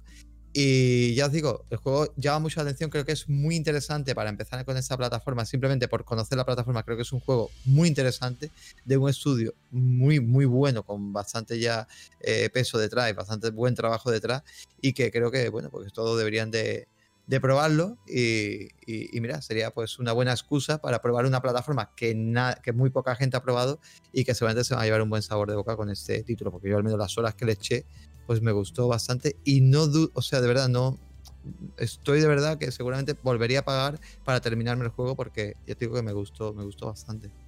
Yo este sí no lo conocía de nada. O sea, como yo ya básicamente ni lo vuelvo a ver porque no lo puedo contratar, entonces no sabía de su existencia. Me lo descubriste. Pues ya ves. Pues ya ves, de momento no, no se abre, sigue en Stadia, de momento es un juego que pagó Google directamente para tenerlo en su plataforma, o sea, Tequila World apareció ahí con ellos cuando el evento de presentación, resultó muy curioso, ¿no? Este estudio madrileño, y, es la única forma, o sea, que si tenéis PC, tenéis eh, Android, tenéis etcétera, podéis jugarlo, podéis probarlo, y de hecho, probad, eh, eh, los que tengan posibilidad, de verdad, probad al menos el tiempo de prueba, que se puede probar. bueno, el tiempo de prueba para Premium, bueno, incluso Destiny puedes jugar sin tener que pagar un céntimo. O sea, te coges un mando, lo vinculas por Bluetooth, ya sea un ordenador, incluso Mac, importante, incluso Mac. O sea, puedes hacerlo en Mac y puedes hacerlo en una tablet de Android, por ejemplo. También lo puedes hacer, oye, conectarlo, probarlo. Y si te implica, pues dentro de los juegos premios está Jill, pues oye, prueba la, prueba de 7 días. Y si no, pues, vamos, este juego en 3 días te lo pasa. Este juego tiene que pintar que en menos de 10 horas te lo, te lo acabas seguro. Mm. Ok, ok. Mm.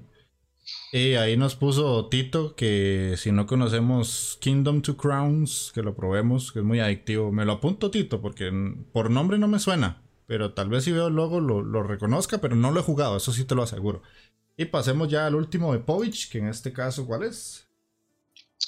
Pues mira, ya en este caso te voy a traer otro juego que he jugado en Game Pack que se llama Double Kids Heroes que es un juego que mezcla el género up con el juego rítmico. A ver, para aquellos que tuvieron un vacío, su corazón estaba vacío desde los Guitar Hero o del Rock Band, este es un juego ideal. A ver, el juego tiene varias modalidades. Tú te puedes elegir modo historia. Yo, por ejemplo, me lo he pasado en el modo historia y dentro del modo historia tienes para elegir cinco dificultades, ¿vale? Que va desde rock, hard rock, heavy metal, violencia y extremo. Te digo que yo lo puse en violencia y hubo veces que lo tuve que bajar de nivel porque era complicado llevar las canciones a, lo que es el perfe, ¿no? El perfe o por lo menos el bien. Y me salió todo mal y que eso corría la barra de, debajo como estáis viendo en el vídeo con la que tienes que pulsar los botones corría que era una barbaridad. A ti te va a encantar, sobre todo con la camiseta de de Iron Maiden, porque son canciones muy metaleras, muy cañeras y es una pasada, así con gráficos pixelar. El juego, la verdad que es que yo estuve todo el rato jugándolo y mi vecino de abajo se estaría cagando mi puñetera madre porque no dejaba después con el ritmito del juego y me ha, la verdad, no esperaba nada del juego, me lo de estas veces que estás una tarde sentada y no sabes qué hacer y te lo pones ahí en el Gamepad y dices, ah, voy a poner este mismo. Y para lo tu oyente contarle un poquito de lo que es la historia. Nosotros, como estáis pudiendo ver, vamos en un Cadillac, que en el juego lo nombran como Candilac, que va con dos armas en la parte trasera y somos una banda de rock que nos hemos pegado tres meses ensayando a muerte porque vamos a dar concierto del siglo y resulta que cuando estamos en el concierto del siglo se ha producido un apocalipsis zombie y tenemos que salir corriendo y el único medio que tenemos es nuestro coche y a lo largo de una ruta distinta que consta de seis, digamos, seis mundos diferentes a lo largo de lo que es el mundo, ¿no? Pasamos por Europa, América y eso, y cada mundo una serie de niveles, pues vamos tocando estos temas y ¿verdad? muy bien la optimización de lo que es la, la sincronización del botones con. porque tú eres el batería, tú siempre vas a ir lo que es la batería. Y conforme vayamos haciendo mejores movimientos sincronizando mejor los movimientos, tenemos la disponibilidad de usar las dos armas de atrás, aparte de que el guitarrista tira bomba, la, la cantante también hace otro efecto más y con esas combinaciones al final tenemos una puntuación que si te quiere explicar para mejorarlo, pero la verdad yo este juego me lo he acabado entre 4 y 5 horas y desde el primer minuto que lo empecé hasta el último me ha encantado y la banda sonora es de las mejores, mejores, mejores que yo he probado en, a lo largo de toda mi vida en cuanto a videojuegos se refiere. declaraciones fuertes. Pinta muy guapo, esto me llama a mí mucho la atención. De, mm, pregunta a Tito Tonimi que si se podría usar la guitarra de Guitar Hero. Yo lo que digo, porque yo supongo, Pobi, que tú no la habrás probado, evidentemente, pero también decirle que la guitarra de Guitar Hero simplemente es un mando. Lo que pasa es que los botones los tienes como en el mástil, pero si hemos visto a gente pasarse un Dark Soul con la guitarra de Guitar Hero, simplemente es mapear el botón y supongo que podría funcionar. Puedes intentarlo. Supongo que sí, supongo que podría funcionar. Mapealo si te deja mapear. A mí la sensación que me ha dado con el mando ha sido muy buena. Ya te digo, las canciones son. probar, tío. Más originales, muy, muy, muy, muy bueno. Que incluso estoy a ver cuáles son los temas, porque me los quiero poner de banda sonora en la furgoneta trabajando en mi coche.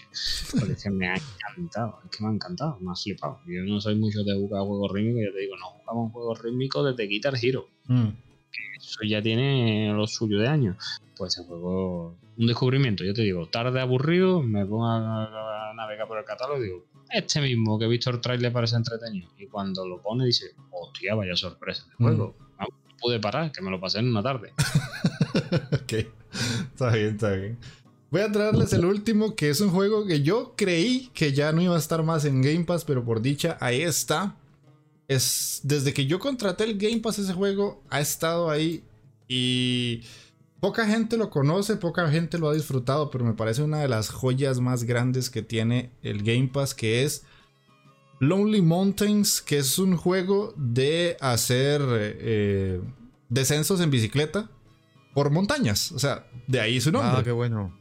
Es un juego con gráficos poligonales al estilo Play 1, o sea que son puro polígono así, pero grandote. El juego es tremendamente relajante divertido y retador. ¿Por qué? Porque son varias montañas y cada montaña tiene subetapas. Conforme vamos desbloqueando esas subetapas, hacemos que las, las dificultades se vayan haciendo cada vez más grandes. Empezamos con exploración, que eso nos dejan con la bicicleta para bajar la montaña, llegar desde la parte más alta hasta la parte más baja. Listo, lo pasamos. Se desbloquea la parte de principiante y ya nos ponen retos. Después de desbloquearse eso, pasa a la parte de experto y después ya otra más avanzada. Y conforme vamos haciendo puntos y misiones, podemos ir desbloqueando diferentes tipos de bicicletas y cosas estéticas. Y la, la, clave está en las bicicletas, porque según el tipo de bicicleta, vamos a poder aprovechar uno que otro tipo de montañas. Están las montañas normales, como están viendo en el video, como con mucha vegetación. Está la parte del estilo del cañón, que son saltos más grandes. Y lo que atrapa del juego es el seguir intentando mejorar los tiempos, hacer una vuelta sin caerse muchas veces, desbloquear las bicicletas. Y parece mentira porque es un concepto súper sencillo, pero la mecánica de utilizar la bicicleta está tremendamente bien hecha. Es muy buena. El juego en sí no es corto, este sí que no es corto porque yo a día de hoy no lo he terminado, pero sí es como para sentarse a jugar 20 minutos. Tenés 20 minutos libres, te bajas dos montañitas y ya con eso te quedas feliz. Es un juego perfecto para los que escuchan podcast porque el juego no tiene música, lo que se escucha es la naturaleza, el agua, los pajarillos, el viento. Y pueden poner algo de fondo y jugarse esto unas partiditas mm. cortas y ahí lo van a disfrutar. Lo único es que, ojo, si lo prueban porque les aseguro que los va a atrapar. es lo más que les puedo decir. Algunos, retos son jodidos ¿eh? del juego. este juego lo he jugado, igual que tú no me lo has pasado, creo que tendré metido unas 10 horas o por ahí. Y algunos retos son muy, muy, muy jodidos. ¿eh? Porque además, aparte, tienes que ir mejorando el tiempo y tú te pasarás igual que yo, irás cogiendo atajos o ah. pegando le veas que el personaje no se mata y esto te pica mucho, esto te pica mucho. A, mí, a mí este juego me resultó muy curioso porque ya lo vi en su momento y, sobre todo lo que tú dices, lo de los sonidos muy buenos, el derrape que tiene con la arena, la, eh, eh, sonaba, era muy, muy chulo, ya lo comentaron alguna vez por algún canal de YouTube que yo sigo. Y lo que pasa es que creo que este estaba en Game Pass, pero lo han quitado. O sea, no, a mí me sale todavía. A mí me sale. ¿Te sale todavía? Pues en PC no me sale. Y espérate. Porque este, este título sí me llama mucho la atención y es un título que, que, que tocaría incluso. Está hecho y aparte hay otro juego de bicicleta que se llama Descender. Hay dos. Hay dos. Ah, sí, sí, sí, sí. Se está, pasa está en consola ahora. Vale, entonces te explico. El juego me eh, estaba en PC y lo quitaron de, de PC. Lo quitaron de PC, qué coraje. Sí, sí, está en PC también. Además, este juego, para la gente que no escucha que sepa, mm. va a salir en formato físico. Mm, en breve, no sé cuándo, pero se abre la reserva en formato físico. Por si hay gente que, que le haya gustado mucho. Por, ejemplo, yo tengo un amigo que es una apasionado del juego este, que nada más que sabe hablar del DLC, porque yo no sé si tú sabes, ya este juego tiene también un DLC que se creó a posteriori viendo el éxito que ha tenido y verdad que es que yo ya te digo, yo lo probé y vale, yo me encandiló totalmente. Es que es eso, te picas con la montañita y si tú, yo, yo esto lo consigo en menos tiempo, consigo en menos tiempo, menos tiempo. Sí, sí, sí. He pegado cinco horas jugando. Sí, sí, a mí me pasó igual. De hecho, yo pasé una tarde entera de un domingo jugando solo eso, porque me gustó mucho. Pues mira, quizá haga yo streaming del título, porque empecé a hacer streaming ¿eh? de, juegos indie que habéis comentado. Seguramente los que habéis metido aquí, muchos de ellos los, los tequetearé y la verdad. Pero este me llama mucho la atención. Sobre todo soy muy picado de este tipo de juegos. Ok, ok, buenísimo. Entonces, esos eran los juegos que les mostramos. Eran total de siete. Ojalá que alguno de los que salieron en pantalla les haya llamado la atención, tanto para la gente que nos está viendo ahorita en el stream como para los que nos vayan a ver posteriormente en el video de YouTube y los que nos están escuchando, pues los invitamos a pasar a la versión video para que por lo menos vean los trailers y se piquen a ver si alguno de todos estos les llama la atención. Así que vamos a ir cerrando programa, muchachones. Eh, ya Maxi, puedes irte despidiendo, agradeciendo de todo corazón la participación de ustedes aquí hoy conmigo. Pues la verdad que bueno, un placer, un placer enorme, tío, de estar aquí. Tenía yo muchas ganas, tío, de, conversar contigo, de vernos un poquito las caras. Y ya sabes, Jess, que estás totalmente invitado a el podcast. Haremos alguno y te pegaremos el toque para que también metamos cositas interesantes. Crearemos algún, alguna escaleta así chula para que puedas colaborar con nosotros. Y, también escucharte y, que tenga. Ya te digo, ha sido, ha sido un placer y, me ha encantado, ¿no? De poder estar aquí, conversar, conversar y conocer también a tu audiencia que, también son geniales, hay muy activos en el chat. Ok, ok, muchas gracias Maxi. Povich, segunda vez en la Inditeca, pura vida por pasarte por acá. Nada, segunda vez y espero no ser la última porque me encanta estar contigo. La verdad, ya te lo dije cuando aquella vez hicimos la entrevista en tus comienzos. Te dije que tú hacías y sigo manteniéndolo un contenido de muchísima calidad y la verdad que es un contenido que, que me gusta que me gusta mucho eh, nada, para mí es un placer siempre estar aquí contigo, ¿no? Yo ya sabes que, como te dije al principio, que nota este detalle a la izquierda viene y lo mismo me plantea para mí, pero bueno. Pero bueno lo, que tengo, lo que tengo que aguantar, hasta, hasta entrevistas y todo. Aguantar, dices, yo tengo que aguantarlo todos los lunes, ahora también un sábado aquí me digo, pero bueno, ¿qué vamos a hacer? Así, un placer. Qué grande, qué grande, que, te, que te aprecio tela, que te quiero tela y que yo muchas de tus programas siempre intento dejarte comentarios que con el rollo de los niños y el trabajo se me olvida, pero siempre te digo cosas y la verdad que los últimos me están gustando muchísimo. El que has hecho con el compañero que te he dicho antes ahí en oculto cuando no estábamos en directo con Retrocabeza me ha parecido muy, muy, muy bueno. Que de hecho siempre me pones tarea, siempre me pones tarea porque por lo menos llevo tres o cuatro. Pero bueno, nada, para mí es un placer llevar tarea de yo, ya como dice aquí mi compi, yo me paso los huevos independientes en el cuarto baño mientras estoy mm. echando flores en el, en el jardín. Mientras bota el tamarindo, sí, Permíteme, Permíteme una cosita, Jeff, y es simplemente dirigirme un poco a tu audiencia y es importante que todos esos amantes que sois de los indies, de los videojuegos, este hombre hace un trabajo genial, como dice mi compañero Bobby también, y gente, en vosotros está en compartir el contenido, en compartir el podcast, el vídeo, invitar a la gente a Twitter, invitar a la gente a redes sociales. Tenéis que estar en vuestra mano, o sea, esos likes que, nos dais, esa forma de compartir es vuestra moneda de cambio para, para nosotros siempre. Y, y, si os gustan tanto los videojuegos y os gusta tanto el trabajo que hace este señor, pues es muy sencillo. Yo en nuestro podcast lo hacemos, nosotros lo mencionamos, eh, en nuestras redes también lo mencionamos cuando hay un vídeo, porque creo, de verdad, o sea, nosotros hacemos una cosa que nos parece guay, que son noticias, que está chulo, que no sé qué, pero lo que hace este señor es una cosa muy única, eh, trae, está trayendo mucha gente del sector, es pasito a pasito, va creciendo y vosotros estáis formando parte de ese crecimiento y es muy importante que lo compartáis para que este señor pues llegue mucho más lejos y, podamos pues eso, que los indies pues sigan ahí y la gente los conozca y, y se haga grande la Inditeca, que es muy buena. Eh, el dinero no lo puede dar si quiere en euro o en la moneda del país.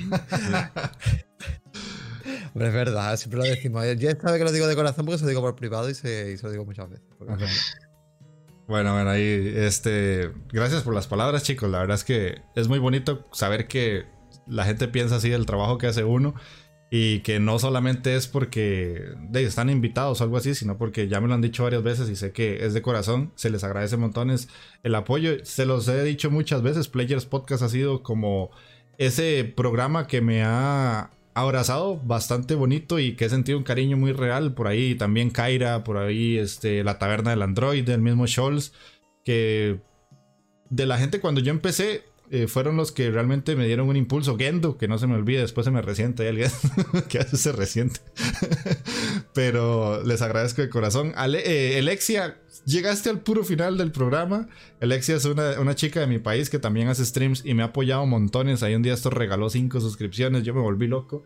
Em, les agradezco eh, a todos los que se pasaron. Alexia, aunque llegaste tarde, pues ya sabes que mañana también hay stream, ahí nos vamos a estar viendo. Chol se le agradece que pasó un ratito. Tito, gracias por el follow. Kini, gracias por haberte pasado. A Airkid. Eh, por ahí Magini que estuvo, que no sé si todavía andará por ahí. Kaira, de corazón también, muchas gracias por pasarte, que Kaira es una de las que más apoya. Bill, que ahí nos dejó un comentario muy a su estilo, a él no le gustan estos programas, pero hey, no puedo hacer simplemente gameplays, Bill. El contenido también es otro y hay públicos también a los que quiero llegar y ellos, eh, los que estuvieron en el chat, son ese público que también me interesa. Y a Erket, que es otro chico de acá de mi país que, apoya bastante a la Inditeca. Así que eso sería todo de mi parte. Ese es el programa de esta semana. Para los que quieren verlo completo, más adelante lo voy a subir a, a, YouTube y a las plataformas de audio para que lo tengan por ahí. Y si lo quieren volver a ver, pues dentro de una semana aproximadamente se estará subiendo. Así que eso sería todo de nuestra parte. Eh, vamos a ver a quién le podemos hacer un raidcito para que estas 11 personas que tenemos eh, puedan ir a conocer otro canal. Y de, parte de la Inditeca y de los players, eso sería todo por el día de hoy. Así que que pasen una muy buena noche. Hasta luego. Gracias. Muchas gracias.